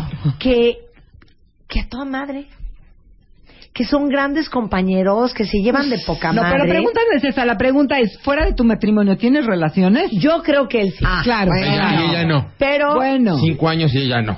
sí, no. Ah, ¿Y le pasa, muchacha? Pero te digo algo que yo creo, yo creo que verdaderamente si hay gente, si hay parejas que les acomoda y están muy contentos y tranquilos así. Sí, pero te voy a decir una... si no. a ti no te acomoda No, y pero a ver, evidentemente no Marta. te acomoda porque lo acabas de preguntar, Bye. Marta, pero Bye. no, no tapemos el sol con un dedo. Cuando eso existe, normalmente alguno de los dos o los dos tienen sexo solos. Se masturban cuando el otro no está. O A veces, acompañados. o acompañados O con alguien más. o Claro, o acompañan- cuando sí está. pero normalmente Eso está rico, ¿no? lo que yo he visto es que la mujer no se busca otra pareja, sino que está cómoda en ese arreglo, pero tiene sus fantasías y tiene por ahí su aparatito amigo, ¿no? Su pequeño amigo Kit. El que, le da la mano. Ahora, ¿cómo así? Esto, esto hay que ver si esto ha cambiado ¿Qué vibra o nunca fue tan sexual la relación. También hay que ver eso, Porque si ha sido muy sexual y de la noche a la mañana de pronto Cambia. de- entonces algo está pasando. Hay una gran alerta ahí, Pero si claro. nunca ha habido tanta pasión, tanto tanta chispa, pues no esperes también que el otro pobre cristiano se convierta en una, en una máquina sexual. Eh, fíjate, el- el- en, una, en encuesta del Instituto de Salud de Estados Unidos, el 2% de todos los matrimonios no tienen sexo nunca. Y el 20% tienen sexo menos de 10 veces al año. Wow. El 20% de todas las parejas casadas que viven ¿De qué juntas. edad? Más o menos. En general, no, no, no de especifican la edad. menos de- o sea, menos de una vez al mes. Menos de una vez al mes. Sí. Que lo cual se considera en las dos cosas. Como de marqués. eh, eh, en las dos cosas se considera un matrimonio con ausencia de sexo, Claro. aún ese de menos de 10 veces al año. No, pues es que ¿no? imagínate. No, bueno. Pero es el 20% de las parejas Uno al, año, casadas. uno al año de ermitaño, como dicen. Uno al mes, Ok. qué rico es. Uno a la semana es cosa Bueno, sana. ya- Uno ya al le día, qué dimos- alegría. ¡Qué alegría! Ya le dimos muchas ideas a la cuenta bien. mucha paz. Y mucha paz. o mucha Sí, pregúntale, pregúntale a tu marido qué onda. Sí, Pregúntale. ¿qué habla está con él, pasando? habla Ok, con él. Joseph Soriano propone lo siguiente. Él quiere que demos un decálogo Órale. de qué esperar, qué dar y qué no dar antes de iniciar una relación. Wow, qué bonito está. Gracias por eso, ¿eh? Vas. Primero saber qué quieres en una pareja, qué estás buscando. Y tú, qué, qué es lo que vas a aportar a una relación. Entender que una relación no es para encontrar la felicidad, es para depositar la felicidad que traes dentro de la relación. Una persona no te va a resolver la vida. Eh, fíjate, si una persona nada más te busca cuando está triste, cuando está tomada, cuando tiene problemas, y te di- lo deja de hacer cuando está bien, Cóbrale. entonces, exacto. Terapia y cóbrale, claro. Tu mente directa me fascina. Gracias, Entonces, muchacho. por tratar, esta tratar de entender qué quieres tú de una persona, qué estás esperando, y es real en una persona. Estás esperando que siempre te atienda, que siempre esté pendiente de ti, que te llame todas las veces, que, que, que solamente tú seas el único centro sobre el cual gire su universo. Pregúntate qué estás esperando y también qué estás dispuesto a aportar. ¿Qué traes en tu, en tu maletita que vas a abrirla en la relación y van a hacer una combinación ahí de, de lo que cada uno trae? Yo siguiendo con lo que dice eh, Mario, que se me hace importantísimo, diría, primero pregúntate qué es lo que le pides al otro y luego pregúntate qué tanto estás dispuesto a dar exactamente la misma medida de eso mismo. ¿Quieres regalos? ¿Cuántos das? ¿Quieres besos? ¿Cuántos das? ¿Quieres caricias y meloserías? ¿Qué tantas das al día? Claro. Y eso es cuando tú inviertes el ciclo, es cuando empieza a nutrir la relación y empieza a florecer en otra dimensión. Ahora, si nos ponemos a pensar qué es lo que buscamos en una pareja, pues normalmente buscamos un cúmulo de cosas y yo te puedo decir que un 45% de ellas ni siquiera las pensamos. Es un impulso de la vida absoluto y totalmente arrollador el que nos lleva a unirnos a alguien que ni de tu familia es que no sabes absolutamente nada de él y que sin embargo de un momento a otro a través del proceso famosísimo del enamoramiento que ya hemos hablado del cansancio estás dispuesto a trascender inclusive valores y cuestiones tuyas.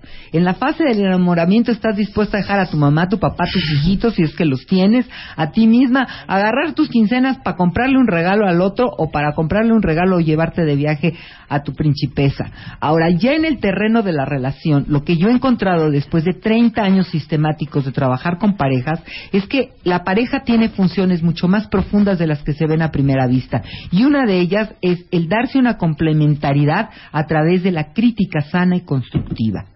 Tu pareja te va a decir lo que no te gusta, lo que no quieres ver de ti, y puede hacerlo de una manera eh, insultante, grosera, humillante, o puede hacerlo de una manera amorosa, de una manera en la que te construya. Y eso, si tú lo sabes ver con sensibilidad y humildad, va a ser un elemento y un potencial de desarrollo Pero tú, haz de lo mismo. A ver. Lo malo es que al principio mutuo. siempre te dijo todo lo que no eras, por todo lo maravilloso que eres, todo lo idealizado que te vio.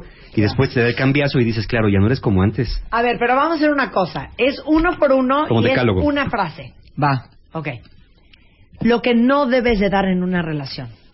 Poner tus expectativas, todas esas expectativas infantiles, de lo que no se te llenó cuando eras pequeño y exigirle y demandarle a tu pareja que él lo llene o que ella lo llene. Helios, lo, que, no, debes, de, dar de dar, en una relación. Pues sí, yo iba a decir gases. Este, lo que no, lo que no debes de dar es la total responsabilidad de que la otra persona te haga feliz. No le des ese poder. Ok. Eh, eh, Lucy. Lo que no debes de dar es cancelar el proyecto que a ti te hace ser un ser mejor. Porque si en base a complacer al otro cancelas tu proyecto, matas el amor. Me encanta. Mario. Lo que no debes de dar es la espalda a tu pareja cuando te pide que hagan algo juntos para mejorar la relación.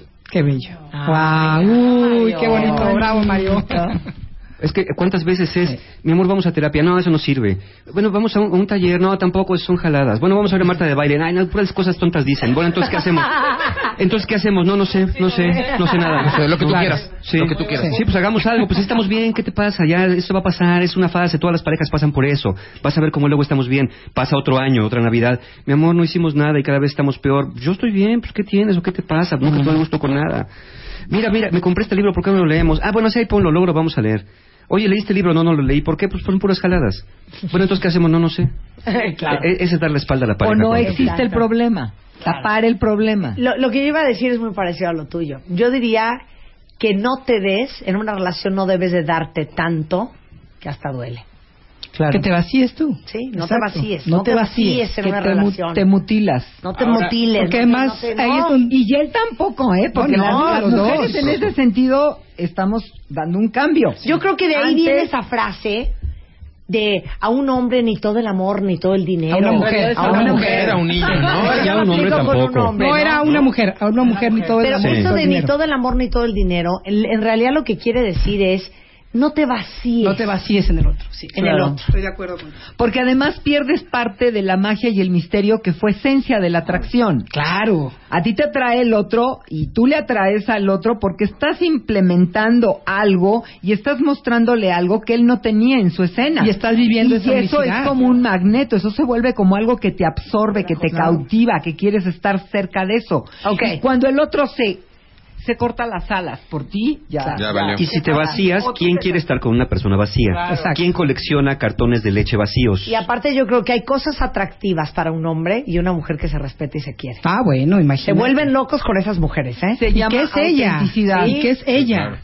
Una persona auténtica y además la maravilla de eso es que pasan los años y más hermoso o más hermosa es. De acuerdo. Claro. Ok, va otra ronda.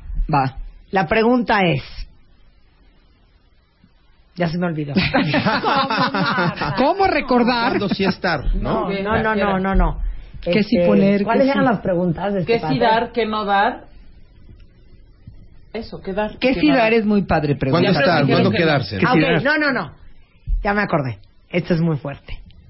Que no se vale esperar de una relación. ¿Quién va? En orden, ¿no? Que como veníamos. Empieza, empieza. Ay, sí. Que empiece Mario ahora. ¿Qué- La pregunta es, Que no se vale esperar de una relación.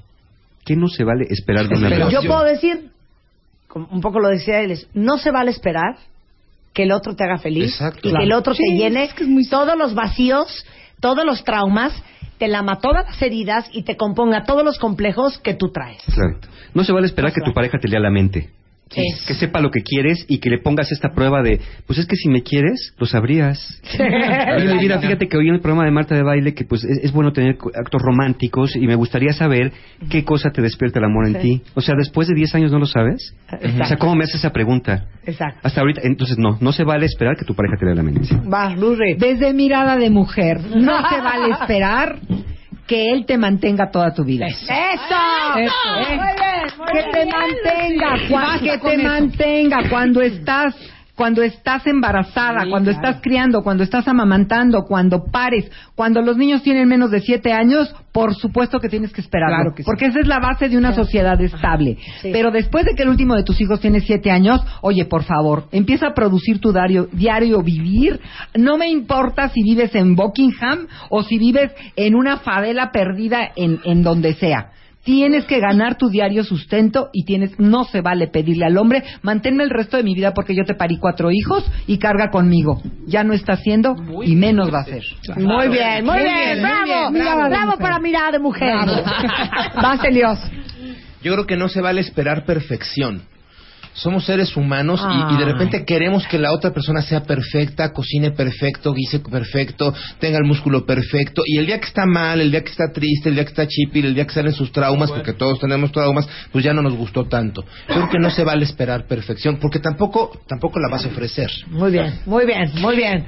Bravo para el, el- el rey del positivismo. Eso. Mira, Vas. lo que voy a decir puede parecer una broma, Vas, pero es Tata. cierta. No se vale esperar que tu pareja sea como tu mamá o como tu papá. Ay, sí. Porque, ah, hijo, mano. ¿cómo Muy friegan bien, con eso? muy bien. Es que mi papá me daba, es que mi mamá era linda, es que no sé qué. No se vale comparar a tu pareja con nadie. Muy bien, Muy muy bien. bien. Con nadie más. Ana Carreón tiene una hermosa. Ana, yo la digo a tu nombre. Ana Carreón dice, no se vale esperar a que la otra persona cambie por ti. Claro, eso, muy bien. No se vale. Ana, Bravo, bien. Ana. Bravo. Bravo. Estoy muy, muy de acuerdo. El cambio lo haces tú en ti. Ok, espérate. Aquí hay otra muy buena que quiero... Este... Eso ya lo dijo Luz. Saúl dijo otra buena que es prima hermana de la tuya. Viene. No se vale esperar a que te mantengan emocionalmente. Claro. Muy bien. Es lo mismo. Es lo mismo. Que te vengan sosteniendo. Cada persona tiene la responsabilidad de asumir sus emociones conflictivas y todos tenemos emociones conflictivas. El miedo, la tristeza, los celos, la ira son las cuatro más fuertes emociones conflictivas en el alma humana, sea donde sea. Y cada uno tiene que hacerse responsable de ese manejo. Swami Muktananda decía, quien tiene a su mente lo tiene todo. Quien no tiene a su mente, no importa lo que tenga por fuera, no tiene absolutamente nada. Y aguas también que luego vas recolectando lisiados emocionales por la vida. Sí. También en el otro, en el otro aspecto también te vas buscando gente Los que sanar y tienes tu claro. hospicio y tu colección ahí que en cuanto los sanas se van porque Claro. pues ya acabaron de estar donde tenían que estar. Y tú sigues buscando Exacto. rescatar. Y hay una cosa importante. Como niños tuvimos todo el derecho de esperar que nuestros padres nos apoyaran emocionalmente. Como adultos, Claro. no se vale. Porque entonces se vuelve una relación codependiente. Tú vas con tu terapeuta a echarle tus rollos. No se los eches a tu pareja. Ok, regresando con el Dream Team en W Radio, celebrando la Navidad. Vamos a hablar de otra rondita igual. ¿Cuándo es momento de largarse de la relación? Al regresar en W Radio. Ay, ay, ay.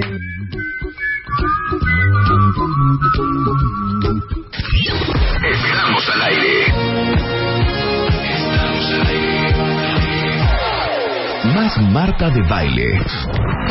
En W. Estamos listos. Ya regresamos. Marta de baile. En W.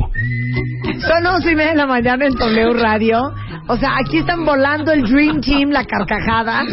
Elio Herrera, Aura Medina, Lucy Romero y Mario Guerra. Porque acaba de mandar alguien un mensaje que dice, ¿es sano tener amante cuando tienes una pareja estable? No, no hay manera, ¿no? no, no ¿Cómo responder a no- eso? no es ni vitamínico, pues, el asunto, ¿no? Entonces, claro, sano. Pues si no, son, no es brócoli. Bueno, ¿A quién? Si no mira, es un licuado de proteína. te, Ándale, te voy a, antioxidantes. te voy a decir algo. Había un refrán que decía, la mujer que tiene un amante hace de su hogar un paraíso. ¿Eh? Sí, Abusada. ok. ¿Por qué era eso? Ajá. Eso era porque si ya tienes un marido fregón que ya no lo aguantas, que te jalas los pelos, que te das de topes en la pared, pues entonces tienes tu Latin Lover por ahí y que es que haces el balance. Déjame decirte que eso tiene una muy corta vida. Claro, porque Claro. al rato, ¿qué te pasa? Al rato te pasa que ya tampoco. quieres estar más Claro. con tu Latin Te lover que enamoras. con tu marido. Te enamoras, claro. Te enamoras, no lo O puedes ya el. Latin Lover ya tampoco te satisface y buscas otro Latin Claro, Lover. no, no puede ser sano aquello que hoy te da satisfacción no. y eso mismo mañana te da dolor. Pueden ser las drogas, puede ser una adicción, puede ser el, el exceso de comida. Todo lo que primero te da un placer, pero inmediatamente después te da un malestar, no puede No ser sano, claro. Bueno, pero si ya está hablado, ya llevan un buen de pareja. No, es que tú ya estás metiéndole variables. Sí, Open Como no, marriage, es que- open como decía, como decíamos de una de una pareja que ya llevaba más de 40 años juntos, No, bueno. decíamos, "Oye, ¿y cogen?" Sí, Cada quien. cada quien por su lado, pero cogen. Oye, ¿no? mi vecino tiene 82 Pero era años. hablado. Y se me acerca y me dice, Aura, tengo un problema. Creo que mi, que mi, que mi esposa de 83 me pone los cuernos. No manches. Está vacilando, pero me da una Ah, risa cada vez claro. que me lo dice. Y los cuernos para escuchar, ¿no? Bueno. No, pero eh, en la pregunta que hacías antes del corte, ¿cuándo irte? Yo creo que este asunto que comentas, este, Lucy, Lucy a- hace muchos años era muy normal que no nos podíamos separar. Claro. Y entonces, en vez de irme cuando mi marido ya no me satisface, me para los pelos de punta y todo lo que describiste, me busco un Latin lover. Claro. No, ya estoy harto de mi marido, entonces voy y me satisfago por fuera. O Era la opción. también. O viceversa, claro. Era la Una opción. rumbera Era la opción, jarocha. ¿no? Dice, dice aquí que le corten la cabeza a ese cuentaviente Que le corten la celebrado. ¿Qué cabeza. pasó? ¿Cómo que sano? Yo creo que yo creo que ese es un buen síntoma para terminar la relación. Ya Claro. no estoy feliz, ya no soy mejor persona, ya no estoy Ya creciendo. necesito ni un coadyuvante. Ya necesito un triángulo para apoyar la relación. Perdón, no. La relación es de dos y cuando se cierra un ciclo, y ahí sí podríamos entrar en otro tema maravilloso, Marta, cuando es el momento. Eh, ahorita de vamos, decir, ahorita vamos. Esa ahorita relación vamos. hasta aquí dio. Pero es que venimos de Pero- una cultura pero les del digo una quedarse. cosa, pero les Sí. digo una de nuestras cosa. abuelas, ¿me ¿me permites, Marta? Aguantar. Desde mis bisabuelas, desde nuestros abuelos, nuestros bisabuelos. ¿Cuándo nuestros abuelos, abuelas, No, iban no. a decir algo si, el, si el marido ¿Es tu cruz? dan- ¿Es tu Claro, cruz? calladitas, Pero tejiendo. tampoco lo por promovamos, supuesto. porque hoy los No, chavos no, no, no lo duran, estoy duran siete estoy- meses de matrimonio y se divorcian Ah, porque no están acostumbrados a enfrentar Bueno, los problemas es lo que. Ese es el otro yo, ahí extremo, yo tengo claro. una teoría. Yo tengo A una ver, teoría de eso, teoría. la teoría de estas cosas que son fugaces y, y son rápidas y que se casan. Desechables, ¿no? Por ejemplo, y me ha tocado en la experiencia que he vivido en, en amigos y en, y en o- conocidos, ¿no? Ya les dan todo. O sea, yo me acuerdo cuando mis papás se conocieron, mis papás, su proyecto era venirse aquí y armar juntos algo. Y lucharon. Y lucharon juntos por eso. Aquí ya está dado. El papá, tu suegro ya te dio, ya te dio chamba en su compañía, ¿no? Sí. Tu mamá ya te regaló el departamento, ¿no? Pues ya hay que- O sea, hay que ya va, da- ya se está, co- como que todo está dado. Ya no hay sueños Entonces, compartidos. exactamente. Entonces es muy ah, no funcionó, a los seis meses, bye. Hay matrimonios, yo conozco dos, dos primos que se acaban de cas- se casaron el año pasado, ya se divorciaron. Wow. Hijos también, o sea, con hijos y sin hijos. Porque todo ya está dado, ya no hay como proyectos de vida en, en conjunto. Ni ¿no? tolerancia a la frustración. Creo que por ahí va. Eso, yo creo que por ahí va. Exactamente. Ese es el punto.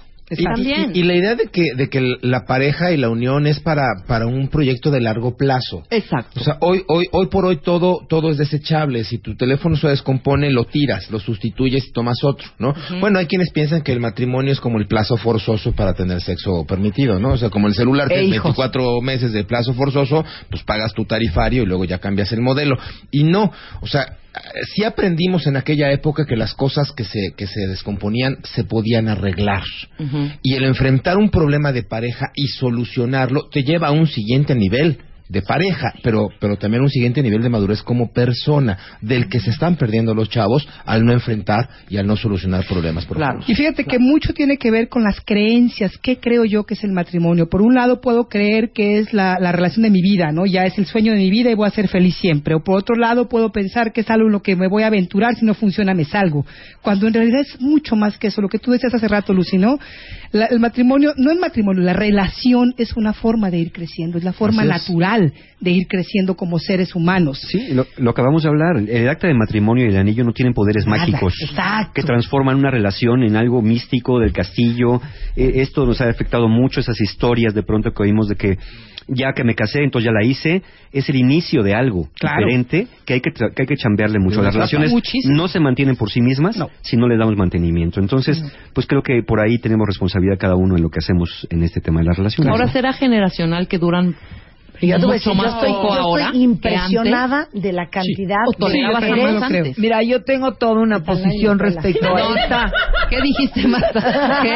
A ver, ¿cómo va? que estoy impresionada de la cantidad de historias de mujeres que le están pintando el cuerno a sus hombres Ahora está al revés. a diestra y siniestra. Mira, otra, Otra frase. frase. Tú trajiste una vez aquí de infidelidad, ¿te Oye, sí, acuerdas? qué amiguita sé de veras, Marta, en serio. Trajiste unas personas a hablar de infidelidad y había una, una, una, una de las de sus páginas que decían que de las estadísticas que tanto mujeres, que, que es casi igual ya el Ya es número de mujeres, es es parejo, parejo, no, no claro. casi, es igual el número de mujeres, lo que pasa es que la mujer es más discreta. Pero nosotros no bailo estamos, cuenta. en ese sentido estamos en una actitud pendular y es lo mismo que pasó en todas las sociedades que viven una gran represión y lo podemos ver muy Claro. claramente en la sociedad española que después de que sale de un franquismo puritano y represivo al Enloquece. 100% rebota hacia una libertad que toma to- tonos de libertinaje o de promiscuidad. Nosotros ahorita lo que estamos haciendo es que las mujeres cargamos con esta censura terrible de la contención a través de la fidelidad, porque nosotras estaba depositado el honor de la familia.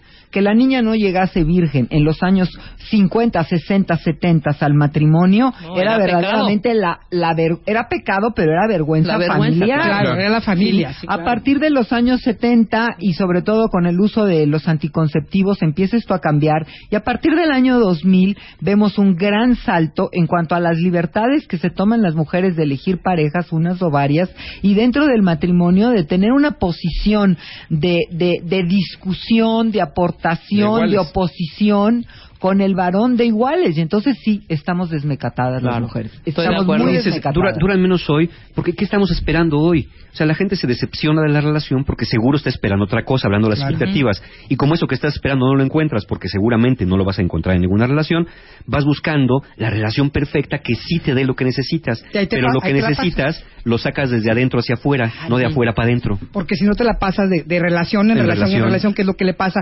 Y también hay otra cosa, yo digo, las chicas de ahora voltean a ver y dicen, es que yo no quiero ser ni hacer lo que hizo mi madre, yo no le voy a aguantar a un hombre lo que mi madre le aguantó a mi padre, ¿no? Claro. Y entonces se van, como tú dices, al péndulo, Ajá. ¿no? De esta madre sumisa que aguantaba y que nunca hubiera pensado en el divorcio, ah, pues yo a la primera que me hagas, vámonos para afuera, ¿no? Tampoco es así la cosa. No, eh, no hemos podido encontrar nuestro punto medio, pero necesariamente el péndulo también va a encontrar un punto No, de equilibrio en el cual vamos a poder decir, bueno, yo el derecho que me tomo también lo otorgo. Y si yo me estoy cuerneando a mi marido, pues entonces no me venga yo a quejar de que al rato me lo encuentre dándose de besitos con una chiquiti baby en la alberca, ¿verdad? ¿Por qué? O en la tina del baño, que está peor. Lo malo es que sí es cierto que el péndulo encuentra ese equilibrio, pero tal vez cuando lo encuentre ya se te acabó la vida. Pero es Claro. yo, O creo que problema. de Pero es pareja que yo creo que por eso esa definición del amor es muy cierta. El amor no es un sentimiento.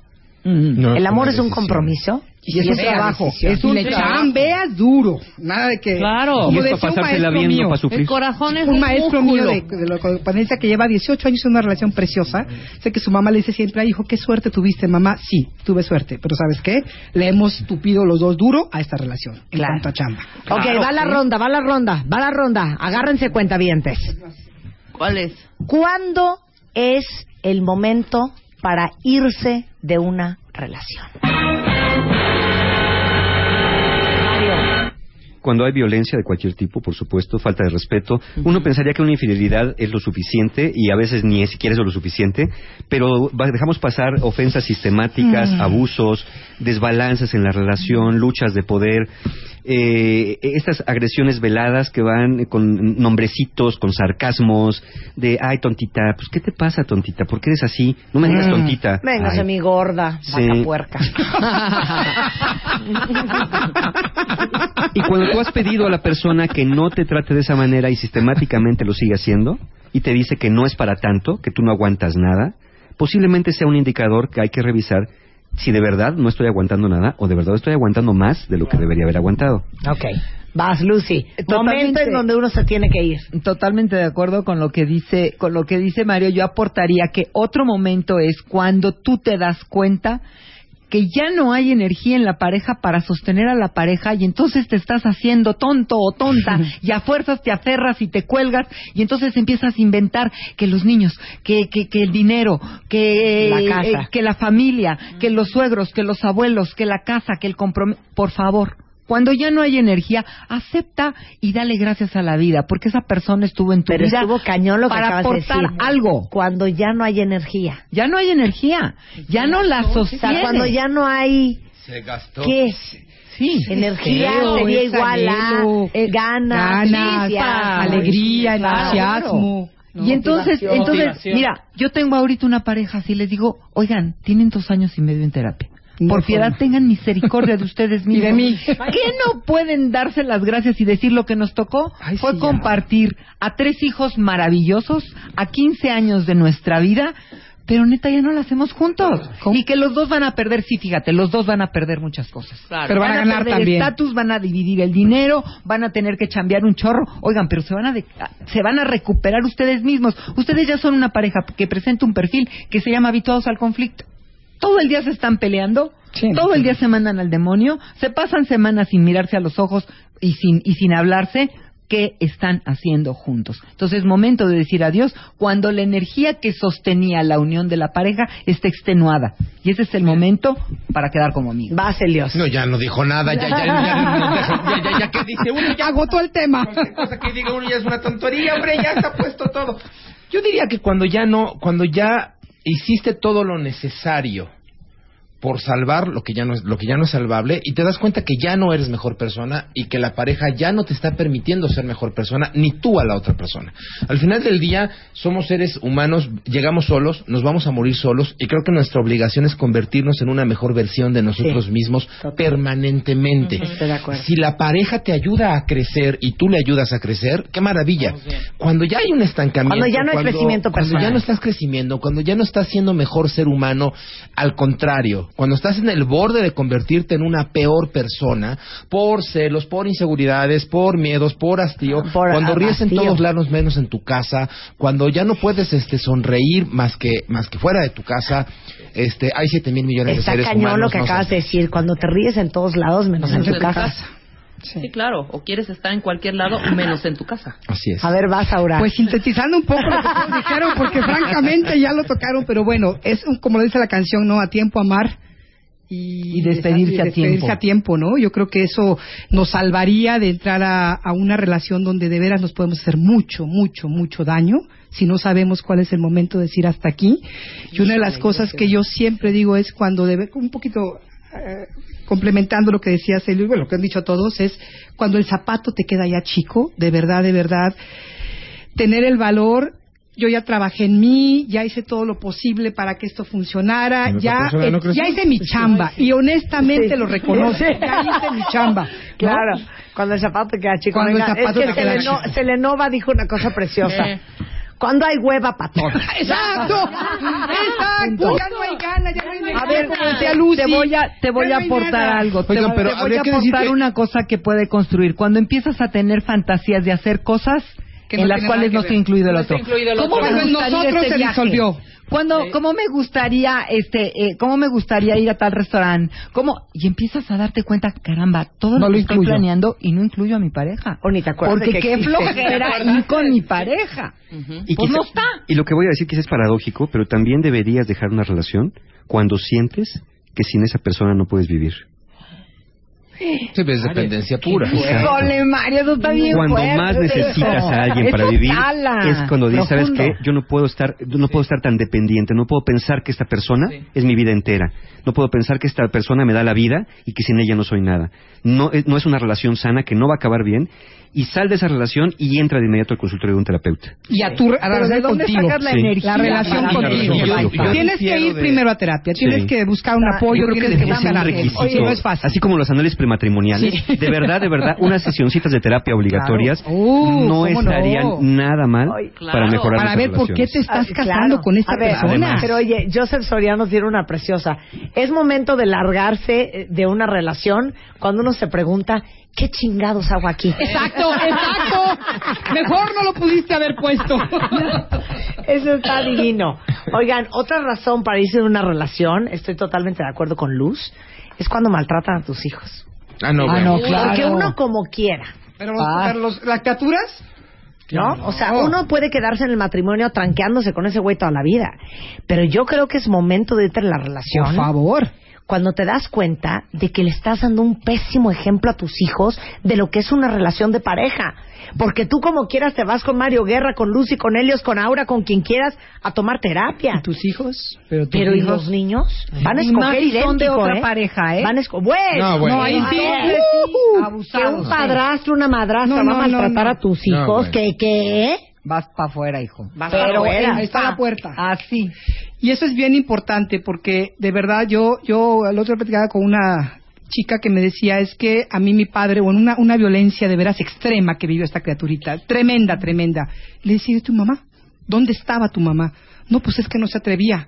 Pues alguien tenía que ayudar a esas criaturas por el amor de Dios, ¿no? Y se genera mucho resentimiento con esta memoria de mi mamá no me defendió, Ella no mi lo mamá no metió la mano, claro. Pero ahí hay mucho enojo contra su madre y tendría que haberlo y expresarlo porque ella no estuvo ahí para ellos. Claro. Estaba aterrada igual con los No, niños. y si hablamos de señales en esto de, de que no es intolerable que maltraten a los niños, también sabemos que un muy mal indicador para tener unas relaciones con una persona que maltrata a animales Exacto. y con una persona que trata mal al personal de servicio en un restaurante, al ballet parking. Son malísimas señales, aunque contigo sea un dulce y un amor. Si ves que maltrata, ofende o lastima a otras corriendo. personas o animales, sal corriendo de Sal esa corriendo. relación. Estoy de acuerdo. No es una ¿Sabes buena qué? persona. Y yo también diría que otro síntoma de que es hora de, de irte de esa relación es que cuando llegue esa persona se acaba la fiesta. Sí, ya. ¿Ya sabes? Sí, sí. Cuando llega a tu casa y sientes Tensión.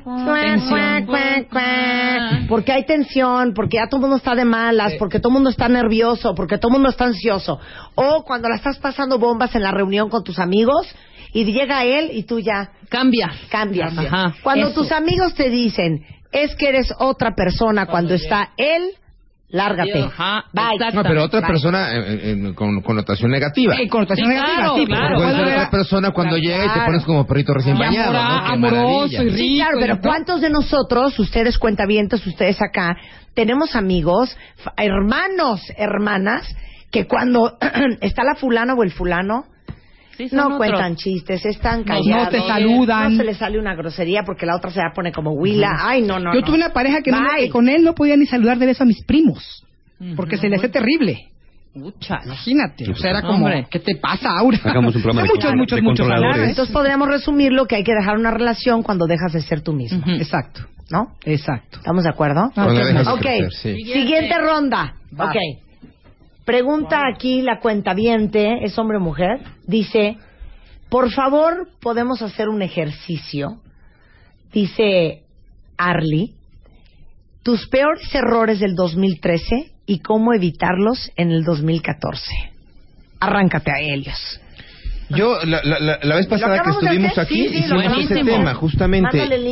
Y, y- y hablaba yo justo de que en mi caso personal, mm, uno de mis grandes errores fue de- dedicarle menos tiempo a mis hijos a cambio de fabricar el éxito, ¿no? A favor- a Ok, cambio de estar páralo ahí. Triunfando. Pa- páralo ahí. Porque quiero oír los peores errores del 2013 de cada uno. Para mí fue irme al extremo en el trabajo. Mi cuerpo lo resintió muchísimo. Dejé, bueno, ya últimamente no, pero sí, Sí. llegó un momento en que no hice ejercicio, en que no hacía mi yoga, en que empecé a pasarme todo el día en la computadora haciendo trabajo, trabajo, trabajo, trabajando fines de semana, días, hasta que llegó un momento que mi cuerpo me dijo, basta. Ok. Mario no tiene errores. Mario tiene los brazos cruzados, cara de puchero, viendo hacia abajo, acontecido. el peor horror. Yo, yo voy, yo voy con ustedes, ¿eh? Yo creo que mi peor error este 2013 es que se me fue mi vida de las manos.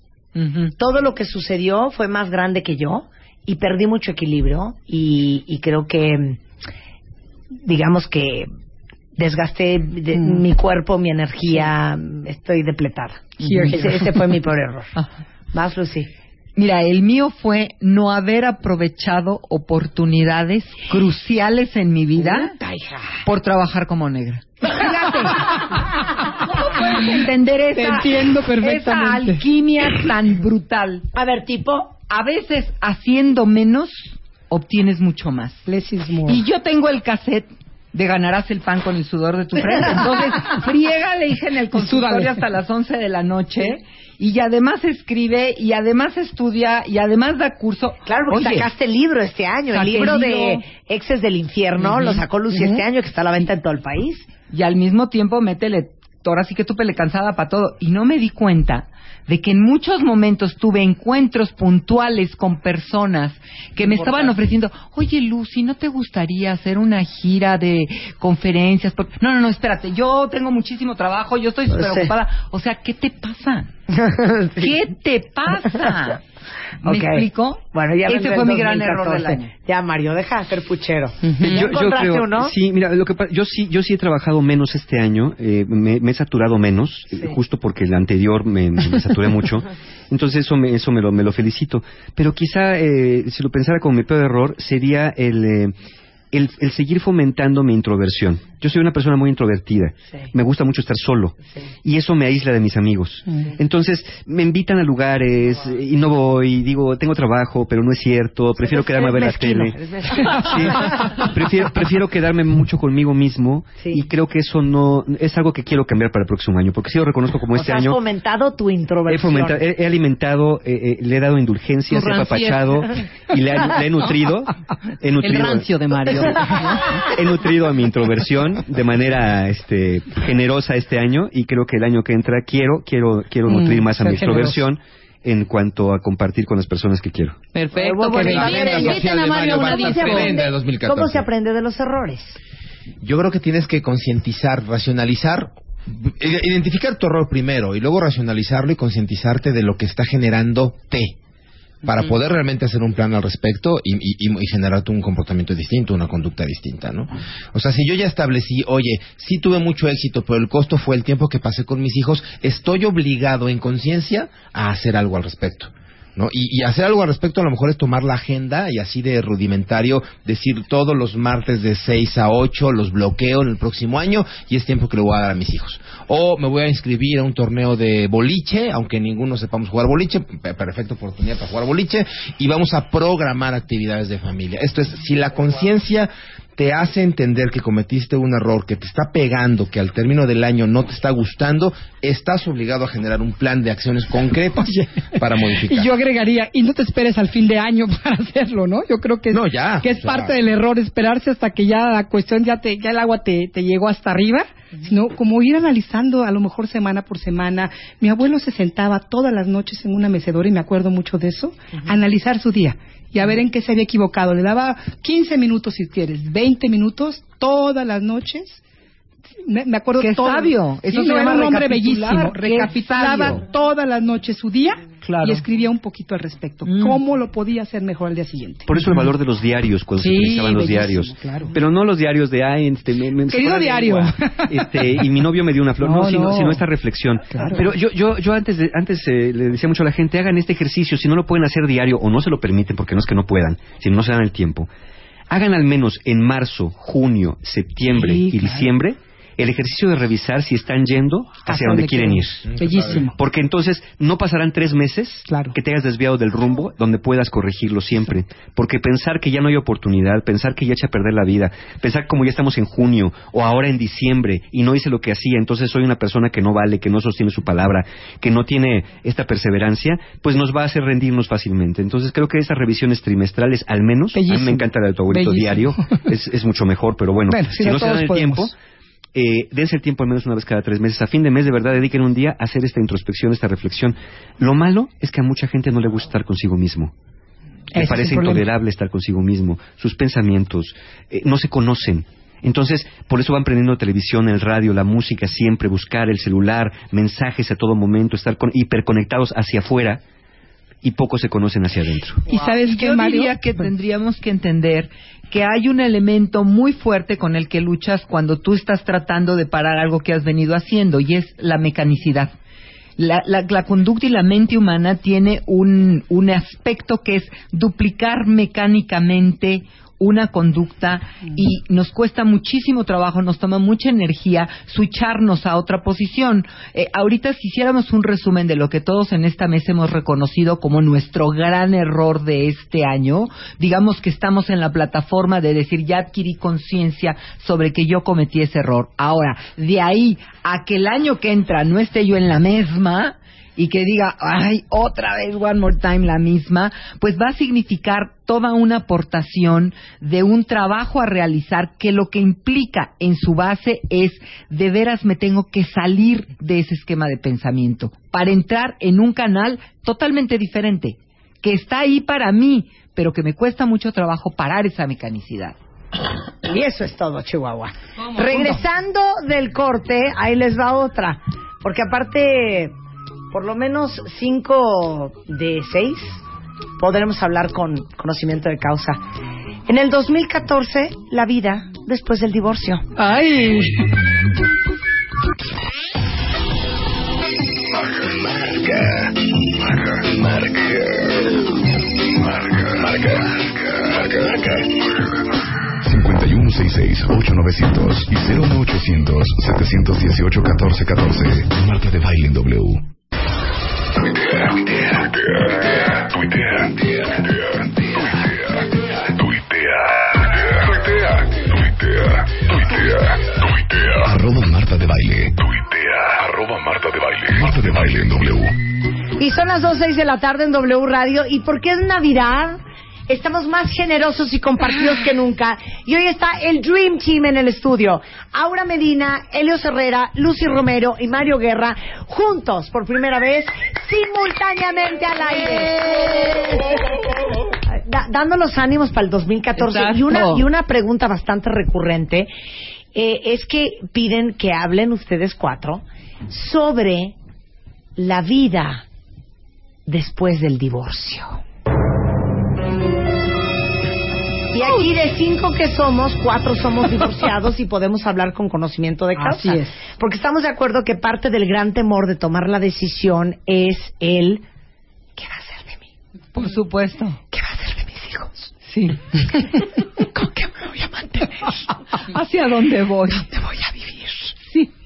Ya no voy a tener ¿Cómo amigos. voy a comer? Nadie me va a querer. Y sobre todo, ¿quién me va a querer? ¿Cuándo voy a volver a tener una pareja? Claro. Es- exacto. Sí. ¿No? Sí, a veces el divorcio se percibe como un fracaso. Es que el fracaso de sostener la relación, como si uno fuera el que tuviera la responsabilidad de llevar los hilos. Esto es una cosa dividida entre las dos personas.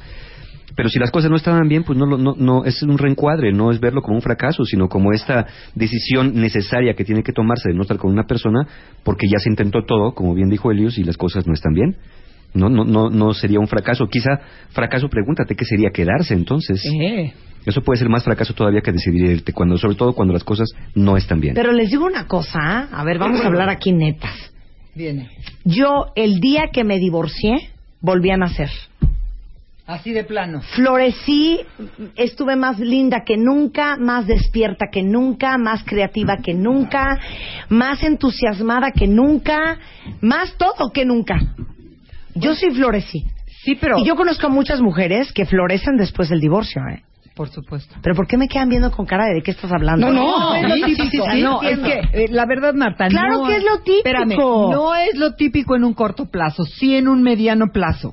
El primer trancazo de que te divorcias es de una desestructuración muy severa, es de sentir que verdaderamente te quitaste algo que te dolía mucho, porque finalmente el divorcio siempre acaba siendo un mal necesario. Pero no vamos a decir que es lindo y no vamos a decir que es bueno, vamos a decir que qué mala onda pero tuviste que llegar a la decisión de un divorcio. Ahora, puedes tomar la energía de eso y decir, qué maravilla, me construyo con esto, resurjo en otro nivel, pero tienes un, pe- un periodo, digamos que un compás, en el que claro que te duele, y claro que le lloras, y claro que dices, ¿cómo es posible si tanto luché por un divorcio? Y ahora que lo tengo, pues resulta de que estoy triste o estoy desubicada o, o- no sé qué va a pasar con los amigos, se van a, di- a dividir, quiénes me van a apelar, quiénes no. Has perdido, por supuesto, el contacto con la familia de él. Entonces, viene un reposicionamiento emocional, psicológico, que a muchas personas les toma un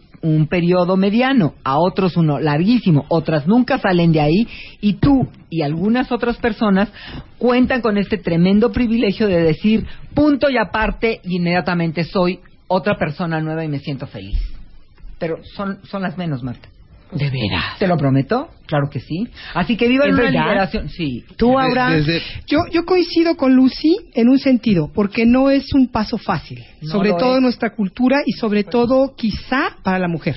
No, no sé, no soy hombre, pero por lo que yo he visto y trabajo mucho con mujeres, creo que aunque sea algo muy necesario, puede ser muy doloroso. Y creo que, que la idea de que me voy a sentir bien inmediatamente me puede atorar mucho en el camino y tengo que saber que como todo ciclo que termina, va a traer dolor y va a traer, como dices tú, eh, volver a acomodar las cosas y, y, y si van a haber gente, que, si van a haber personas que se van a retirar, porque sí las hay, ¿no?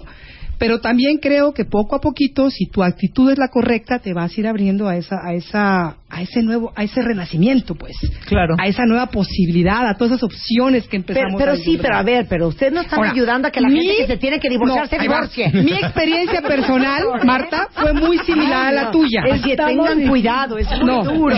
No, no, no, no. No, no, al contrario, fuerte. al contrario. Oiga, la idea es decirles, no, no, no, espérate, ahí va, ahí va. hija. La idea es que sepan que sí tienen que pasar por un periodo de luto. Pues sí van a pasar, lo que sea corto o largo. Miren, pero que al final se van a divertir. Pero les Yo digo te una estoy cosa. neteando. Miren, lo dijo mi marido el sábado que yo no recordaba el incidente. En los premios Ondas se paró al final a recibir un Lifetime Achievement un periodista español. Porque gran parte de los premios Ondas, de todos los que agradecían, echándole tierra a España, o sea, como, como que usaron el micrófono como, como plataforma de, de- de queja. Y al final se sube este hombre, que es un periodista muy, muy querido en España, y dijo, acuérdense que todo lo que está pasando, está pasando. Eso fue todo lo que dijo. Precioso. Pues qué maravilla, dejó a la gente. O sea, todo lo que está pasando, Está pasando. está Sí, pasando, sí, está claro. caminando, se está yendo, está... shall pass. No, claro. Ahora sí que just for now. Sí, sí, sí. Por eso te digo, es just for now. Pero saber que va a pasar eso. Y que después sí, claro que va a venir. Pero- pero bueno, ver, ¿pueden dar una palabra de aliento? Sí, claro que sí, de perras. No, yo bueno, no, yo lo disfruté ver, Marta, mucho. Neta, yo soy quien soy y he llegado a explorarme a los niveles que he podido Claro. explorarme en mi aquí y en mi ahora gracias a que me divorcié. Pues Claro. que dijiste no parece. No. De veras, hija. Pues es que sí dolió, O sea, tenemos que ser un auxilio, un coadyuvante al cuentaviente. No, yo casi me divorcié y salí de baile, ¿eh? ¿Qué te puedo decir? Yo sí, como tú, A pero... ver, el- Yo, sí desde quiero- mi postura, sin ser falso positivista, ni mucho menos, yo sí quiero recordarle a la gente que la vida es un 80% cómo reaccionas al 20% de las cosas que Sí, te bueno, pasan. claro. Entonces, independientemente de que te esté pasando tu divorcio o tu no divorcio, claro, es un proceso de pérdida y hay negación del shock y hay ira y tristeza y hay aceptación y comprensión, pero al final del día es ¿Cómo reaccionas a esa realidad de que te estás divorciando? Este, ¿Vas a tener que seguir viendo a esta persona o no? ¿Puedes afanarte en construir un buen divorcio de un mal matrimonio? Si tienes hijos, ojalá. Ojalá. Ojalá puedas convertir un, un excelente divorcio de un pésimo matrimonio. Y si ya de plano la situación estaba como, como para divorciarte, bueno, pues qué, qué padre que te puedas quitar este yugo, pero al final del día es cómo reaccionas a las cosas que te pasan. Yo creo que no hay una forma estándar ni generalizada de, de, de me divorcio, aquí está el manual para el divorciado, el ABC después del divorcio, no, pero tampoco lo hay para vivir.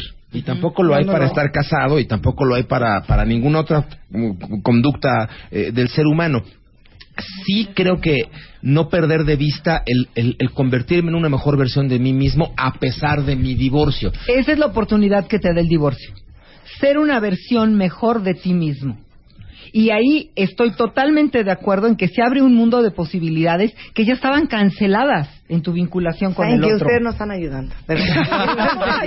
Bueno, divorciense todo mundo. A ver, les voy a dar línea. A les ver, voy a dar línea. línea Miren, base, patrona, viene. Yo creo que parte de lo perro de divorciarse ¿Qué? es tener que romper la foto. Pues es lo que digo, Sí. es una desestructuración. Entonces, romper la foto es todo lo que tú te imaginaste que iba a ser tu vida, Que ya no Ajá. te encuentras que ya no va a ser. Sueños y eso abajo. da mucho miedo, porque un divorcio trae un gran alto grado de incertidumbre, porque no sabes cómo va a ser, cómo van a estar los niños, cómo vas a estar tú, qué va a pasar en el futuro, a quién vas a encontrar, vas a encontrar a alguien o no, vas a tener con qué mantenerte, para dónde vas a coger, para dónde vas a ir a vivir, ¿Cómo vas a- él, cómo vas a coger, o sea, todo eso. Pero, pero la sola incertidumbre podría ser terriblemente Claro. positiva. O sea, que a toda madre que ya no sé todo Una eso porque ahora voy a ir a oportunidad. salir a disfrutarlo Claro. y a, a Por supuesto. Y entonces eso es lo que da mucho miedo de divorciarse y tomar el paso es muy, muy, muy, muy, muy cañón. Se los digo porque yo pasé cinco años meditando profundamente si me divorciaba o no.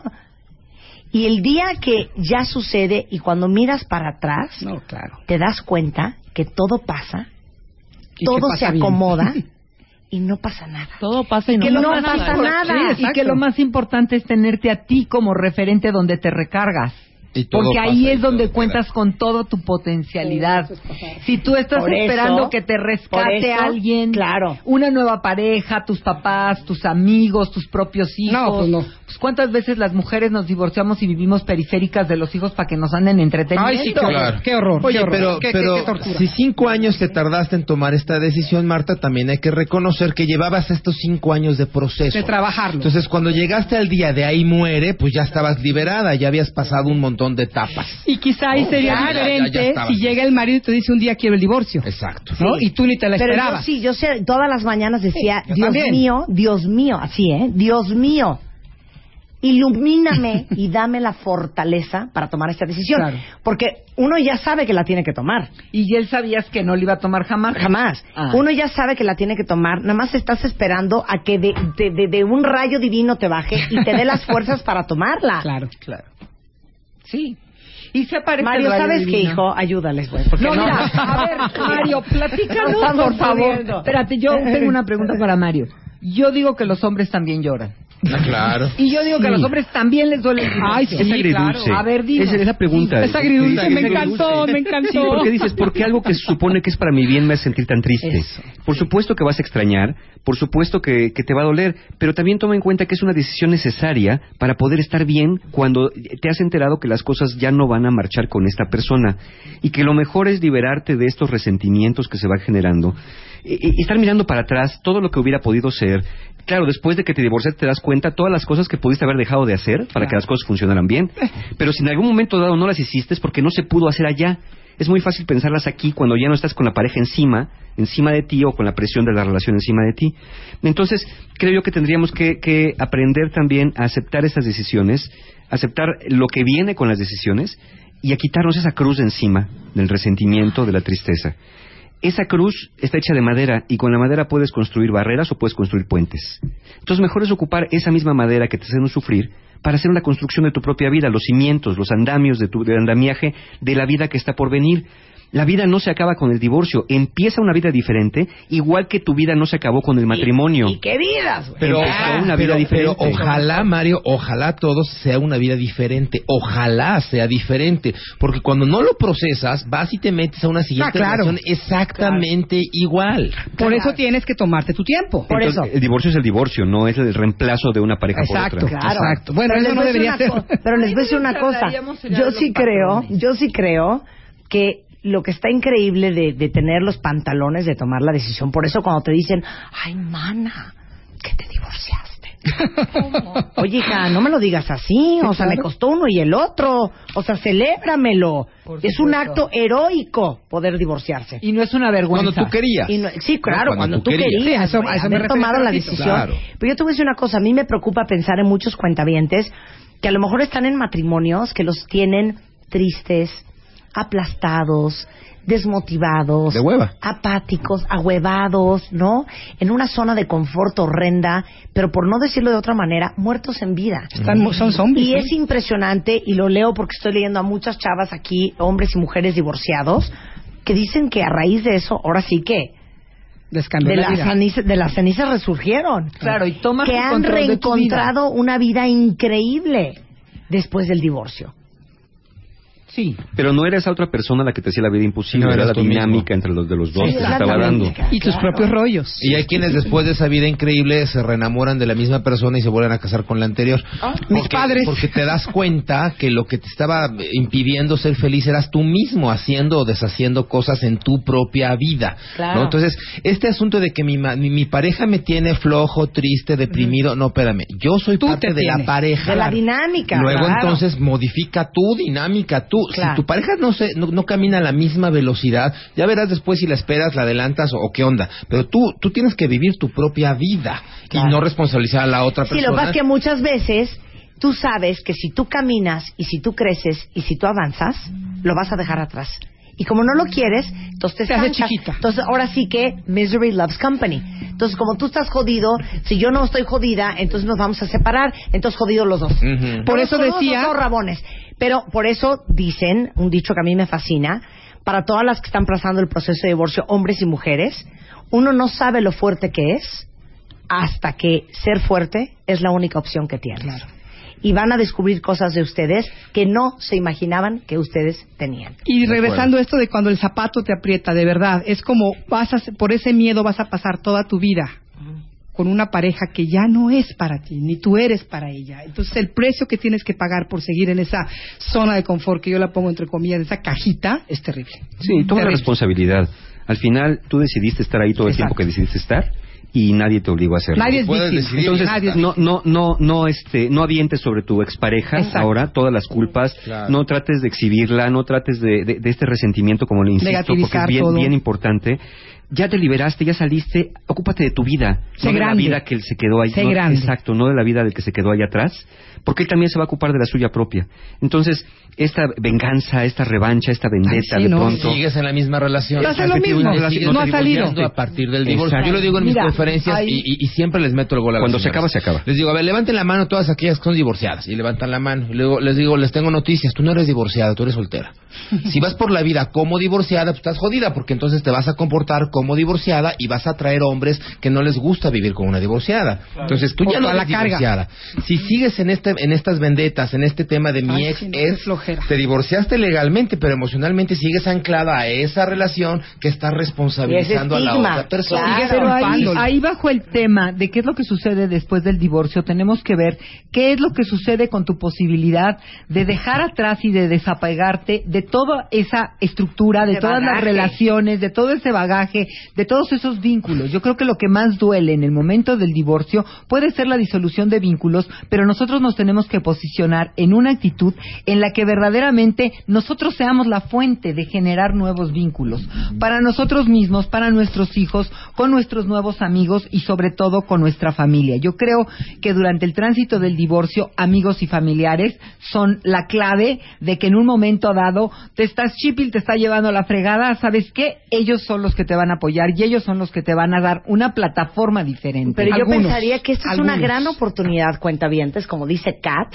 Dice, uy, yo hasta adelgacé y me puse a estudiar y estoy Claro. más bonita que nunca. Miau. Este, que es una gran segunda oportunidad de producir, de producir, oigan la palabra, de producir, armar, crear la vida que siempre soñaste. y de votar en ti. Ahorita que dice segunda, tercera. Sí que Mira, second chance. Marta, yo, Second chance. Marta, yo me divorcié cuatro veces. Y Ay, dos veces- espérame un segundo.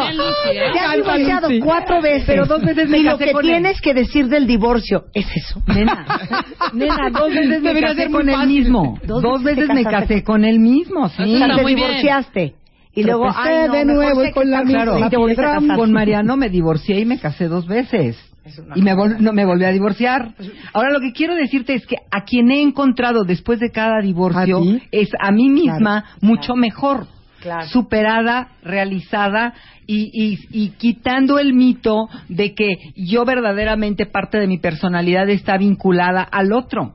Entonces, ese poder que recobramos y que desgraciadamente yo veo en el consultorio que los hombres hacen ese salto mucho más rápido que las mujeres. A las mujeres nos cuesta más trabajo. Aparentemente. Tenemos, Más prácticos, tal vez. tenemos que poder, tenemos que poder crear, construir ese nuevo nosotras Es y precioso. desarrollar lo que estaba diciendo Marta. Nunca eres más fuerte que cuando solamente Y lo ser dices, fuerte es tu Lucy, alternativa. Y de veras me conmueve, porque claro que es una segunda oportunidad y claro que es una belleza. Y yo me pongo a pensar en mi, en mi divorcio y mis separaciones, porque he tenido separaciones de, de relaciones largas, aunque no me casé, que para mí han sido como divorcios, ¿no? Y lo que puedo decirte hoy que volteo hacia atrás es que tengo un profundo agradecimiento de verdad, neto, a cada una de estas personas.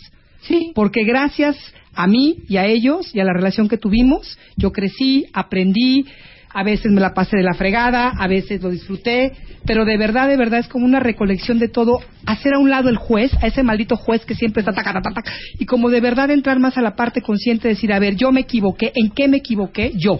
¿Cuál fue mi error en esta relación o error o mi, mi inmadurez o lo que me faltó? Porque no quisiera repetirlo en la próxima que tenga. ¿no? Exactamente. Sí, yo Para creo ver que ¿Sabes qué? El que no repara, repite. Exactamente. Y el mantra de los divorciados, hombres o mujeres, tiene que ser gracias de que Gracias. llegaste a mi vida, gracias de que te vas de mi vida. Exacto. Y te bendigo por Y las en dos paz, cosas. por Dios. Miren, Te bendigo. Esa frase que es dolorosísima y está dentro de todas las frases que he puesto en martadebaile.com. Duele mucho, duele mucho ver que alguien se va. Pero más duele pedirle que se quede Mm. cuando lo que quiere es irse. No, no, no, no. no. O cuando lo que tú quieres es que se vaya, pero Exacto. te da miedo y no sueltas, ya estás de aferradota. Ana, y yo conozco esa. Regresando del corte tenemos una muy, muy, muy especial visita en W Radio.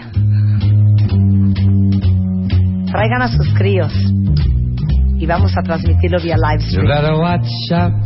You better not cry. You better not pout, I am telling you why. Santa Claus is coming to town.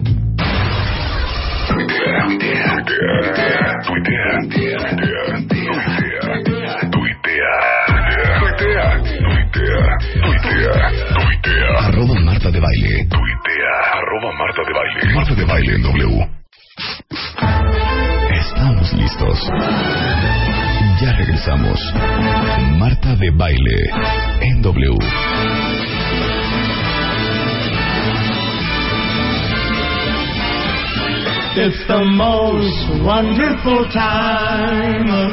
No podíamos cerrar estas transmisiones en vivo de diciembre festejando la Navidad sin el personaje más importante de todos. Nos pueden ver en live stream a través de wradio.com.mx y a través de martadebaile.com porque tenemos cámaras en el estudio para darle la bienvenida a Santa Claus.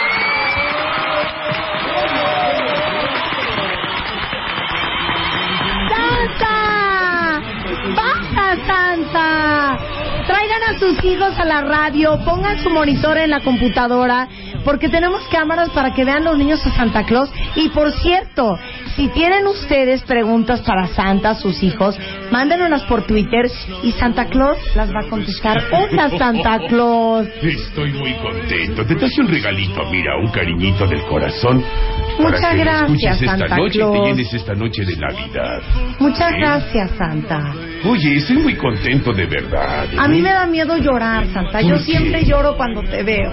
¿Por qué no? Pues no llores cuando me ves. Yo estoy muy contento siempre de estar aquí contigo. Eh, hay algunos años en los que hemos estado juntos. Me has invitado también a tus expos y eso. Y he estado yo muy contento siempre de poder compartir un año con todos ustedes, de verdad. Y bueno, este año, fíjate, yo te traigo una, una, una- un mensajito para todos los que en esta Navidad se van a reunir. Me gustaría, ¿sabes? Eh, que la tecnología de repente nos invade, ¿saben? Entonces, eh, me gustaría que si van a mandarle algún mensajito a algún familiar este día 24, pues que lo hagan antes de la cena de Navidad. Y que en la cena de Navidad, en donde nos reunimos con familia que hace a lo mejor mucho tiempo que no vemos, nuestros hijos que a lo mejor por cuestiones de trabajo pasamos poco tiempo con ellos, y les brindemos esta noche un tiempo de calidad y buscamos escondamos los telefonitos, a lo mejor nada más para tomarnos fotos, pero no estemos en un rinconcito y mandarnos mensajes, Deja tu celular, sino abracemos a nuestros seres queridos. Tienes toda la razón, Santa. Hay que aprovechar esta Navidad para estar juntos, lejos de las distracciones de la tecnología. ¿Verdad? Y además decirle a nuestra gente que queremos que la queremos ahora que la tenemos porque tal vez mañana ya no esté con nosotros. Hay que darnos ese tiempo de compartir tiempo con nuestra familia y nuestros seres queridos. danos un mensaje navideño para todos los que te están escuchando y te están viendo a través de nuestras cámaras en live stream, que pueden ver a sus hijos, sus hijos a Santa Claus en wradio.com.mx o en martadebaile.com. Pero siempre tenemos como palabras muy bonitas tuyas de Santa, palabras de aliento para todos los que a lo mejor no la han pasado tan bien, para todos los que eh, han tenido pérdidas este año, para todos los que están tristeando, para todos los que están pasando pues momentos difíciles, queremos las palabras de Santa. Ah, mira, eh, ¿les gustaría saber un poco sobre mi inicio y mis orígenes? Sí. Mira, hace muchos años, muchísimo tiempo, había un hombre real que regalaba presentes a los niños en todos los sitios que visitaba.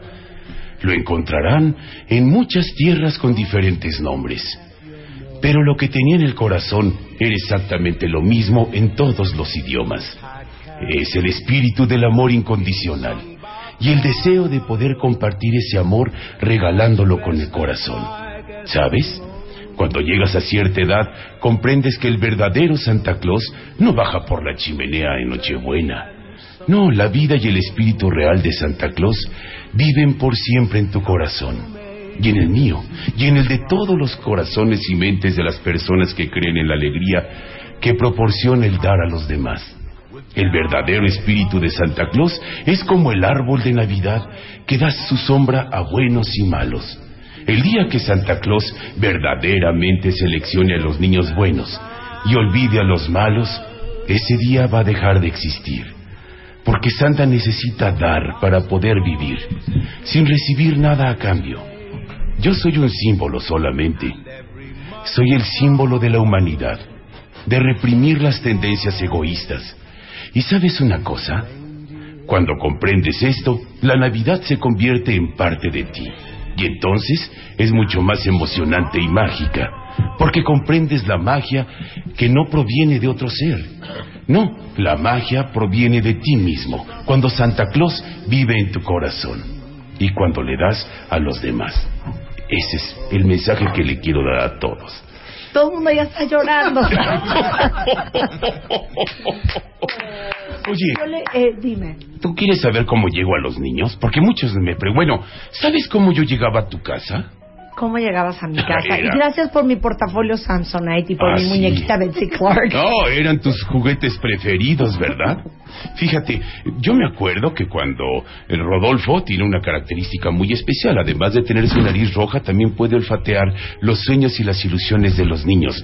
Pero ese honguito verde que tenías en tu jardín era un, una señal maravillosa para poder llegar hasta donde estabas tú. Porque aparte mis duendes te lo agradecían mucho porque podían meterse abajo del honguito y calentarse cuando hacía mucho frío.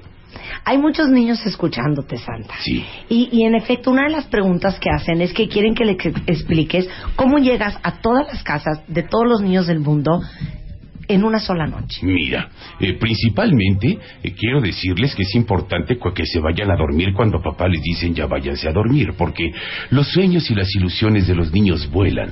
Y Rodolfo tiene la característica de olfatear esos sueños y esas ilusiones. Cuando los niños se duermen, Rodolfo olfatea esos sueños y puedo llegar hasta donde están los niños. Pero bueno, la temporalidad de Santa es muy distinta a la temporalidad que viven los seres humanos.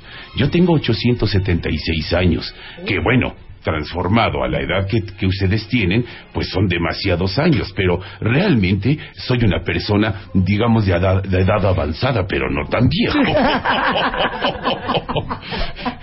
Y entonces es por eso que puedo viajar a través de todo el mundo en una sola noche, porque mi temporalidad es diferente. Oye, Santa, aquí pregunta un, un, un, un papá que su hijo le pidió una cosa muy especial Sí. en, en su carta a ti eh, y, y no sabe si ese es un deseo que tú puedes cumplir. Ajá. Su hijito le pidió a Santa que si podía volver a juntar a sus papás. Bueno, fíjate una cosa, yo puedo regalar buenos sentimientos y puedo regalar eh, amor y ternura, pero el sentimiento humano es muy distinto. Cada quien tiene un libre albedrío y cada quien decide su vida. Yo no puedo ingerir en ese tipo de cosas. Me encantaría poderle cumplir esa, ese deseo a este chiquitín, pero eso solamente depende de, de- de sus papás. Yo no podría hacer nada. Ok. Eh, Marciana dice que quiere pedirte que de regalo le traigas muchas bolsitas de felicidad para ella y su familia. Ay, fíjate que ese es uno de los regalos más maravillosos y me encantan. Porque, sabes, ahora se ha vuelto un medio de comercialismo muy, eh, muy extenso. Todo mundo busca las cosas materiales. Yo siempre les he dicho, hay veces que me dicen, oye Santa, no me trajiste nada esta Navidad. Y yo les digo, no siempre esperen un regalo debajo del árbol. Búsquenlo detrás de su corazón y ahí lo van a encontrar. El todos los días, el tener a una compañera o un compañero a un lado, una mascota que te brinda un cariño, el tener trabajo, salud, el disfrutar de un nuevo día, de ver un amanecer o a lo mejor las vicisitudes que una pequeña plantita haya tenido en la grieta de, un, de una banqueta, que se haya podido abrir camino y haya nacido, esos son milagros, que a veces nos acostumbramos porque día a día los estamos viendo y nos olvidamos de esas cosas maravillosas como la risa de un niño o el milagro de la vida. Porque a veces Santa no le puede traer todos los regalos que pidió el niño y los niños se quedan tristes. Claro. Mira, Martita, yo sé que para ti la Navidad ha sido muy importante en tu casa y ha sido tu mejor tiempo. Y me gustaba mucho cómo adornabas tu casa, porque tú eres la primera que junto con tu mami adornaba un árbol navideño natural y ponías spray poniendo Merry Christmas en las ventanas, ¿verdad? Oye, Santa Claus, oye este programa. Santa Claus es cuentaviente. Bueno, yo sé que el nacimiento era algo muy importante en tu casa también y que siempre tus hermanos en, en- en la chimenea tenían sus botitas. Las piñatas, las luces de bengala eran importantes también. Y bueno, veo cómo disfrutas el puré de papa navideño. ¿eh? Santa Claus no te está espiando. Oye, ¿qué tal la muñequita, la Betsy Clark? Yo sé que era una de tus preferidas. ¿Y una vez tuviste una Barbie con el cabello rojo? Ay, ya. que era tu consentida y que además, bueno, Skipper. sí, era una amiga tuya. ¿Sí? Ay, A Sandra Nolan, me acuerdo. ¡Qué miedo! O sea, qué miedo. Santa Claus, para todos los niños que te están escuchando, ¿cómo nos ves a todos? Yo los veo a todos felices y alegres. Y eras medio traviesa. ¿Saben que una vez le pidió, su hermana pidió unas Sí, zapatillas, todo, mi Mara, alegría, todo. y se las pidió prestadas y se puso a brincar en la cama y le rompió las zapatillas a su hermana, ¿eh? Le rompí los zapatos de alegría a Eugenia. Claro. Bueno, bueno, Eugenia, una vez tú la llamaste porque tuviste eh, a lo mejor la sorpresa de encontrarte unos regalos en el closet. Sí, ¿Verdad? Y la sí. llamaste y se pusieron a jugar con ellos y luego los guardaron. ¿Y tú crees que nadie se dio cuenta? Pues yo sí me di cuenta, ¿eh? Santa lo sabe todo. Oye, ¿qué tal cuando te gustaba patinar? Bueno, lo que pasa es que diciembre en México es difícil que llueva, pero cuando llueve, tú te vistes con todo una eh, indumentaria invernal y te pones unos patines que, por cierto, se compró en Miami por 54 dólares. Oye, estoy traumada. Estoy traumada. Y se ponía a patinar sobre los charcos como si fueran un trineo sobre ruedas. Con su bufandito abriguito. Santa, para todos los niños que están escuchando, que están súper preocupados porque se portaron mal, porque yo me portaba súper bien. Por eso siempre tuve estas navidades. Pero para los que están preocupados porque se portaron mal, este, es cierto que Santa no le trae regalos a los niños que se portan mal. Mira, mira, aquí hay un punto muy específico. Yo no creo que haya niños que sean malos. Yo más bien pienso que hay padres poco comprensivos que no le dan el tiempo suficiente a sus hijos y que de alguna manera ellos tienen que sacar esa energía y llamar la atención para decir, hey, aquí estoy, soy una criaturita que necesito de tu cariño. Entonces yo creo que eso es lo que sucede más bien. Bueno, habrá quienes, a lo mejor, cada niño tiene el poder de decisión y si saben que están haciendo mal pueden corregirlo, pero hay veces que los papás tenemos que tener un poco más de tiempo para darles y decirles a nuestros hijos, y tenemos poco tiempo abrazarlos y decirles cuánto los queremos. Oye, Santa, entonces, cuando no traes todos los regalos a un niño que pidió en la lista, ¿Por qué es? Bueno, es que a veces se dejan pedir enormidades de regalos. bueno, te voy a decir una cosa. Eh, Cuando los niños se portan bien, esas buenas acciones mis duendes los van recopilando durante el año y se van guardando en pequeños contenedores con el nombre de cada uno de los niños. Cuando los niños hacen malas acciones, desaparece una buena. Por eso es importante que se porten bien, porque al final del año el recuento es sacar esas buenas acciones y con esas buenas acciones son con las que yo fabrico los juguetes. Pero si no hay suficientes buenas acciones, no me alcanza para fabricarlos todos o a lo mejor para fabricar el que me están pidiendo en específico. Por eso es importante que se porten bien todo el año y no desaparezcan las buenas Ya entendí acciones. por qué no llegó mi... Por qué no llegó mi Bugatti. Ya decía Entonces, yo. no hay que echarle la culpa a Santa, ¿eh? Cada quien es responsable de sus propios actos. Oye, Santa, ahora, algo muy importante. ¿Cómo es que logras hacer tantos juguetes en el Polo Norte? Bueno, pues ¿Cómo es esa fábrica? a eso es a lo que me refiero. Mis duendes durante el año van recopilando esas buenas acciones que vamos guardando en contenedores y de esos las buenas acciones no pesan, no causan volumen y caben miles y millones de buenas acciones dentro de mi costal. Claro que los juguetes se tienen que fabricar de forma física y después se convierten en esas buenas acciones. Cuando yo llego a casa de un niño, lo único que hago es meter la mano, agarrar un puñito de esas buenas acciones de cada niño y que se va a materializar en el regalo que ellos me están pidiendo si les alcanzan las buenas acciones. Y sabes qué, Santa, yo quisiera hacerte otra pregunta. A ver, dime. Yo me he fijado que Santa Claus nunca trae animalitos de regalo, nunca trae perritos, nunca trae gatitos, nunca Mira. trae conejitos. Di por qué. Mira, te voy a explicar. El día de hoy, precisamente, voy a tener una obra de teatro que se llama Animal Es, en donde vamos a explicar un poquito de la gran responsabilidad que lleva el, el tener una mascota. En ocasiones sí lo llevo. Es importante que los niños también convivan con otros seres. Pero lo que es importante también es concientizar no nada más a los niños, sino también a los papás, que regalar una mascotita es una gran responsabilidad que conlleva el limpiar ese animalito, el que el animalito cuando es pequeño va a romper cosas y va a hacer travesuras como cualquier niño, que va a ladrar, que va a acabar un poquito con la paz interna de, su hogar, con ladridos, con chillidos, con cosas así. Entonces, uno tiene que concientizarse como padre también que muchas veces los niños, por cuestiones de responsabilidad, quienes acaban cuidando a los animalitos son los papás. Y déjame decirte lo más triste, Martita, y a todos los que nos están escuchando en el mes de enero, eh, sube mucho el índice de perritos callejeros, de, de buenas razas y todo demás, porque la gente se acaba desesperando y los echa a la calle o los regala, y hay muchos animalitos atropellados o, o también los llevan a dormir cuando son cachorritos. No se vale. Creo que uno tiene que tener esa responsabilidad y darse cuenta de que un animalito es un miembro más de la familia. Yo no creo que ningún padre le hiciera daño a sus hijos regalándolos o echándolos a la calle, ¿no? Eh, yo creo, no estoy comparando el amor de ninguna manera. Sin embargo, estoy diciendo que si ustedes van a integrar a un nuevo miembro a la familia, deben de darle el trato que ese animalito se, eh, le, le- se merece, ¿verdad? Oye, Santa, y para todos los cuentavientes que, que están tristes, que han pasado un año difícil, que han tenido grandes pérdidas, dales unas palabras también. Claro, y es que las cosas no son materiales nada más. Hay que darnos cuenta que el darle un abrazo a un amigo, habrá gente, mira, habrá gente que a lo mejor tiene muchísimo dinero y que se la pasa trabajando. A lo mejor su alma no tiene la alegría que debe de tener. A lo mejor necesita a alguien que le diga, oye, oye, oye, deja de trabajar, vamos a platicar un ratito. Déjame darte un abrazo sincero. Déjame decirte cuánto te quiero y darme esa gran oportunidad de compartir contigo el tiempo necesario. Eso es lo que debemos de hacer.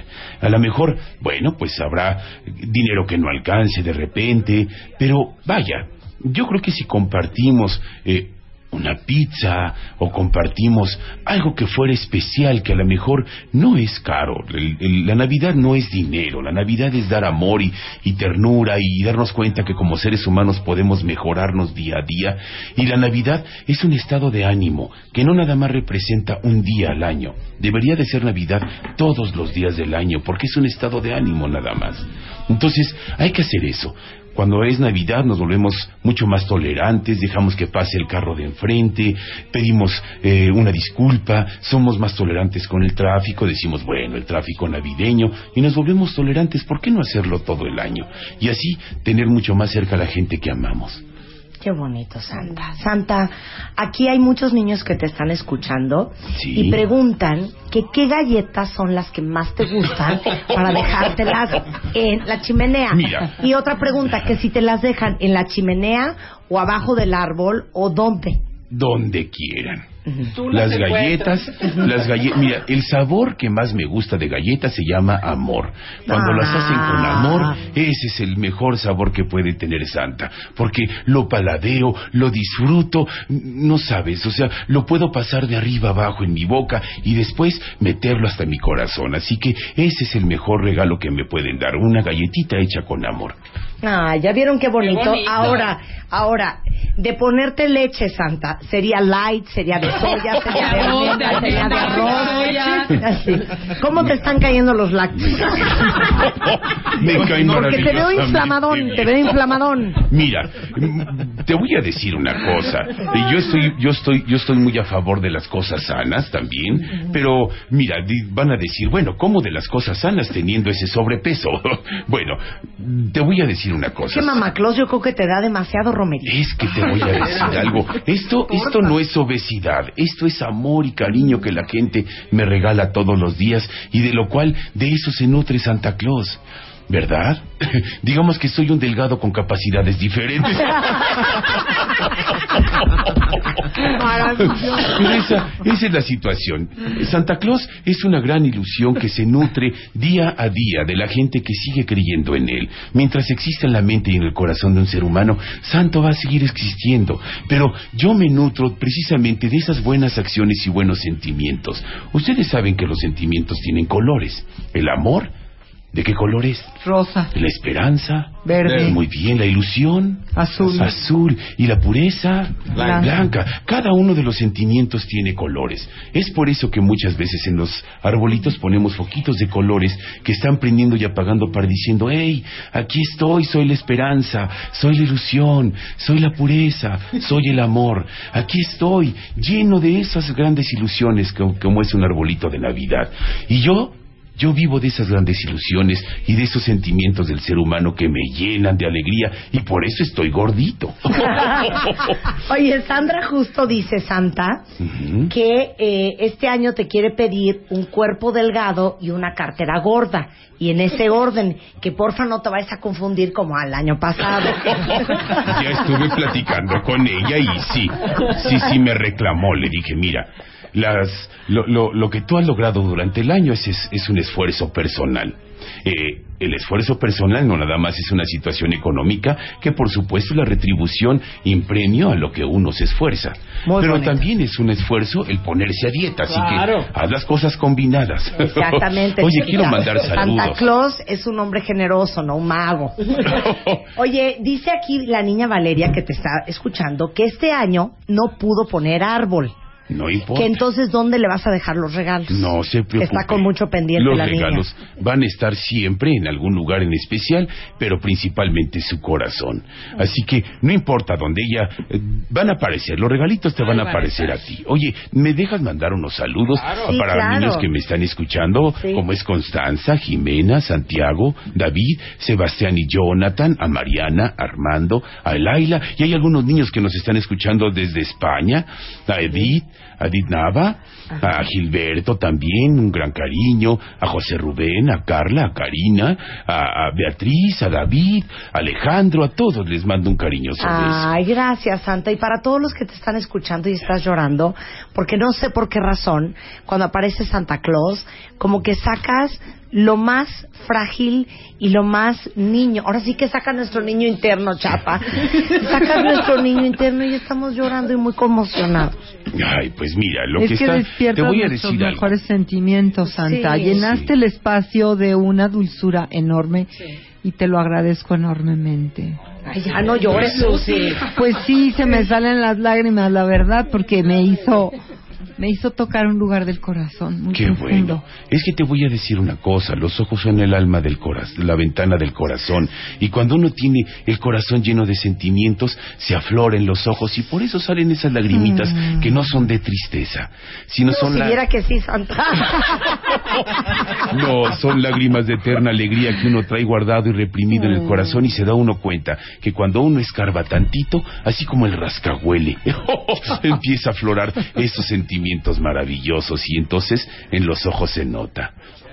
¿Eh? Oye, eh, déjame avisarles que tienen la gran oportunidad ahora, mis chiquitines, y hasta el 6 de enero, de estoy en una obra que se llama Una Dulce Navidad con La Güereja, con, con Lili Brillanti, con Benito Castro, con eh, David Ramos, con Rubén Cerda, y, y vamos a estar hasta el 6 de enero en el Teatro Venustiano Carranza. Ay, qué bonito. Los viernes, sábados y domingos, y así tengo la gran oportunidad de poder apapachar a mis chiquitines y a sus papis que me van a ver y tomarme a sus hijos a ver a Santa.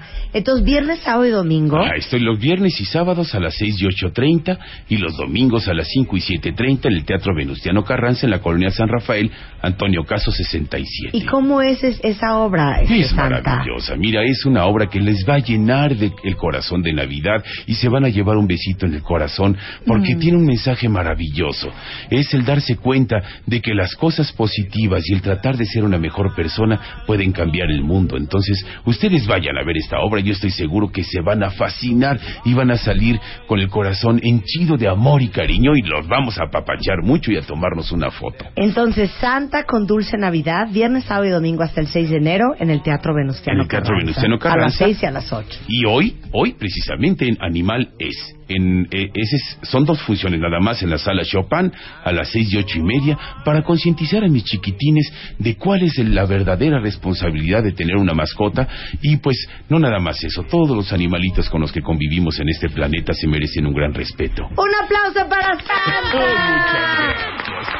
Te dejamos sin Santa porque sabemos que estás muy ocupado y que este es, este es, este es tu, tu, tu, tu, tu di- tu época más fuerte del año. Claro que sí. ¿Saben que me pueden escribir a arroba Santa Claus TV, así como televisión? Ajá, así me Twitter. pueden escribir en Twitter también.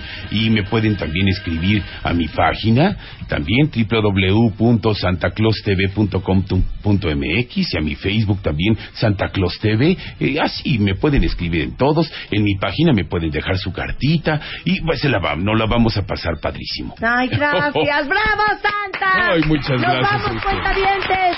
¡Merry Christmas! ¡Feliz Navidad!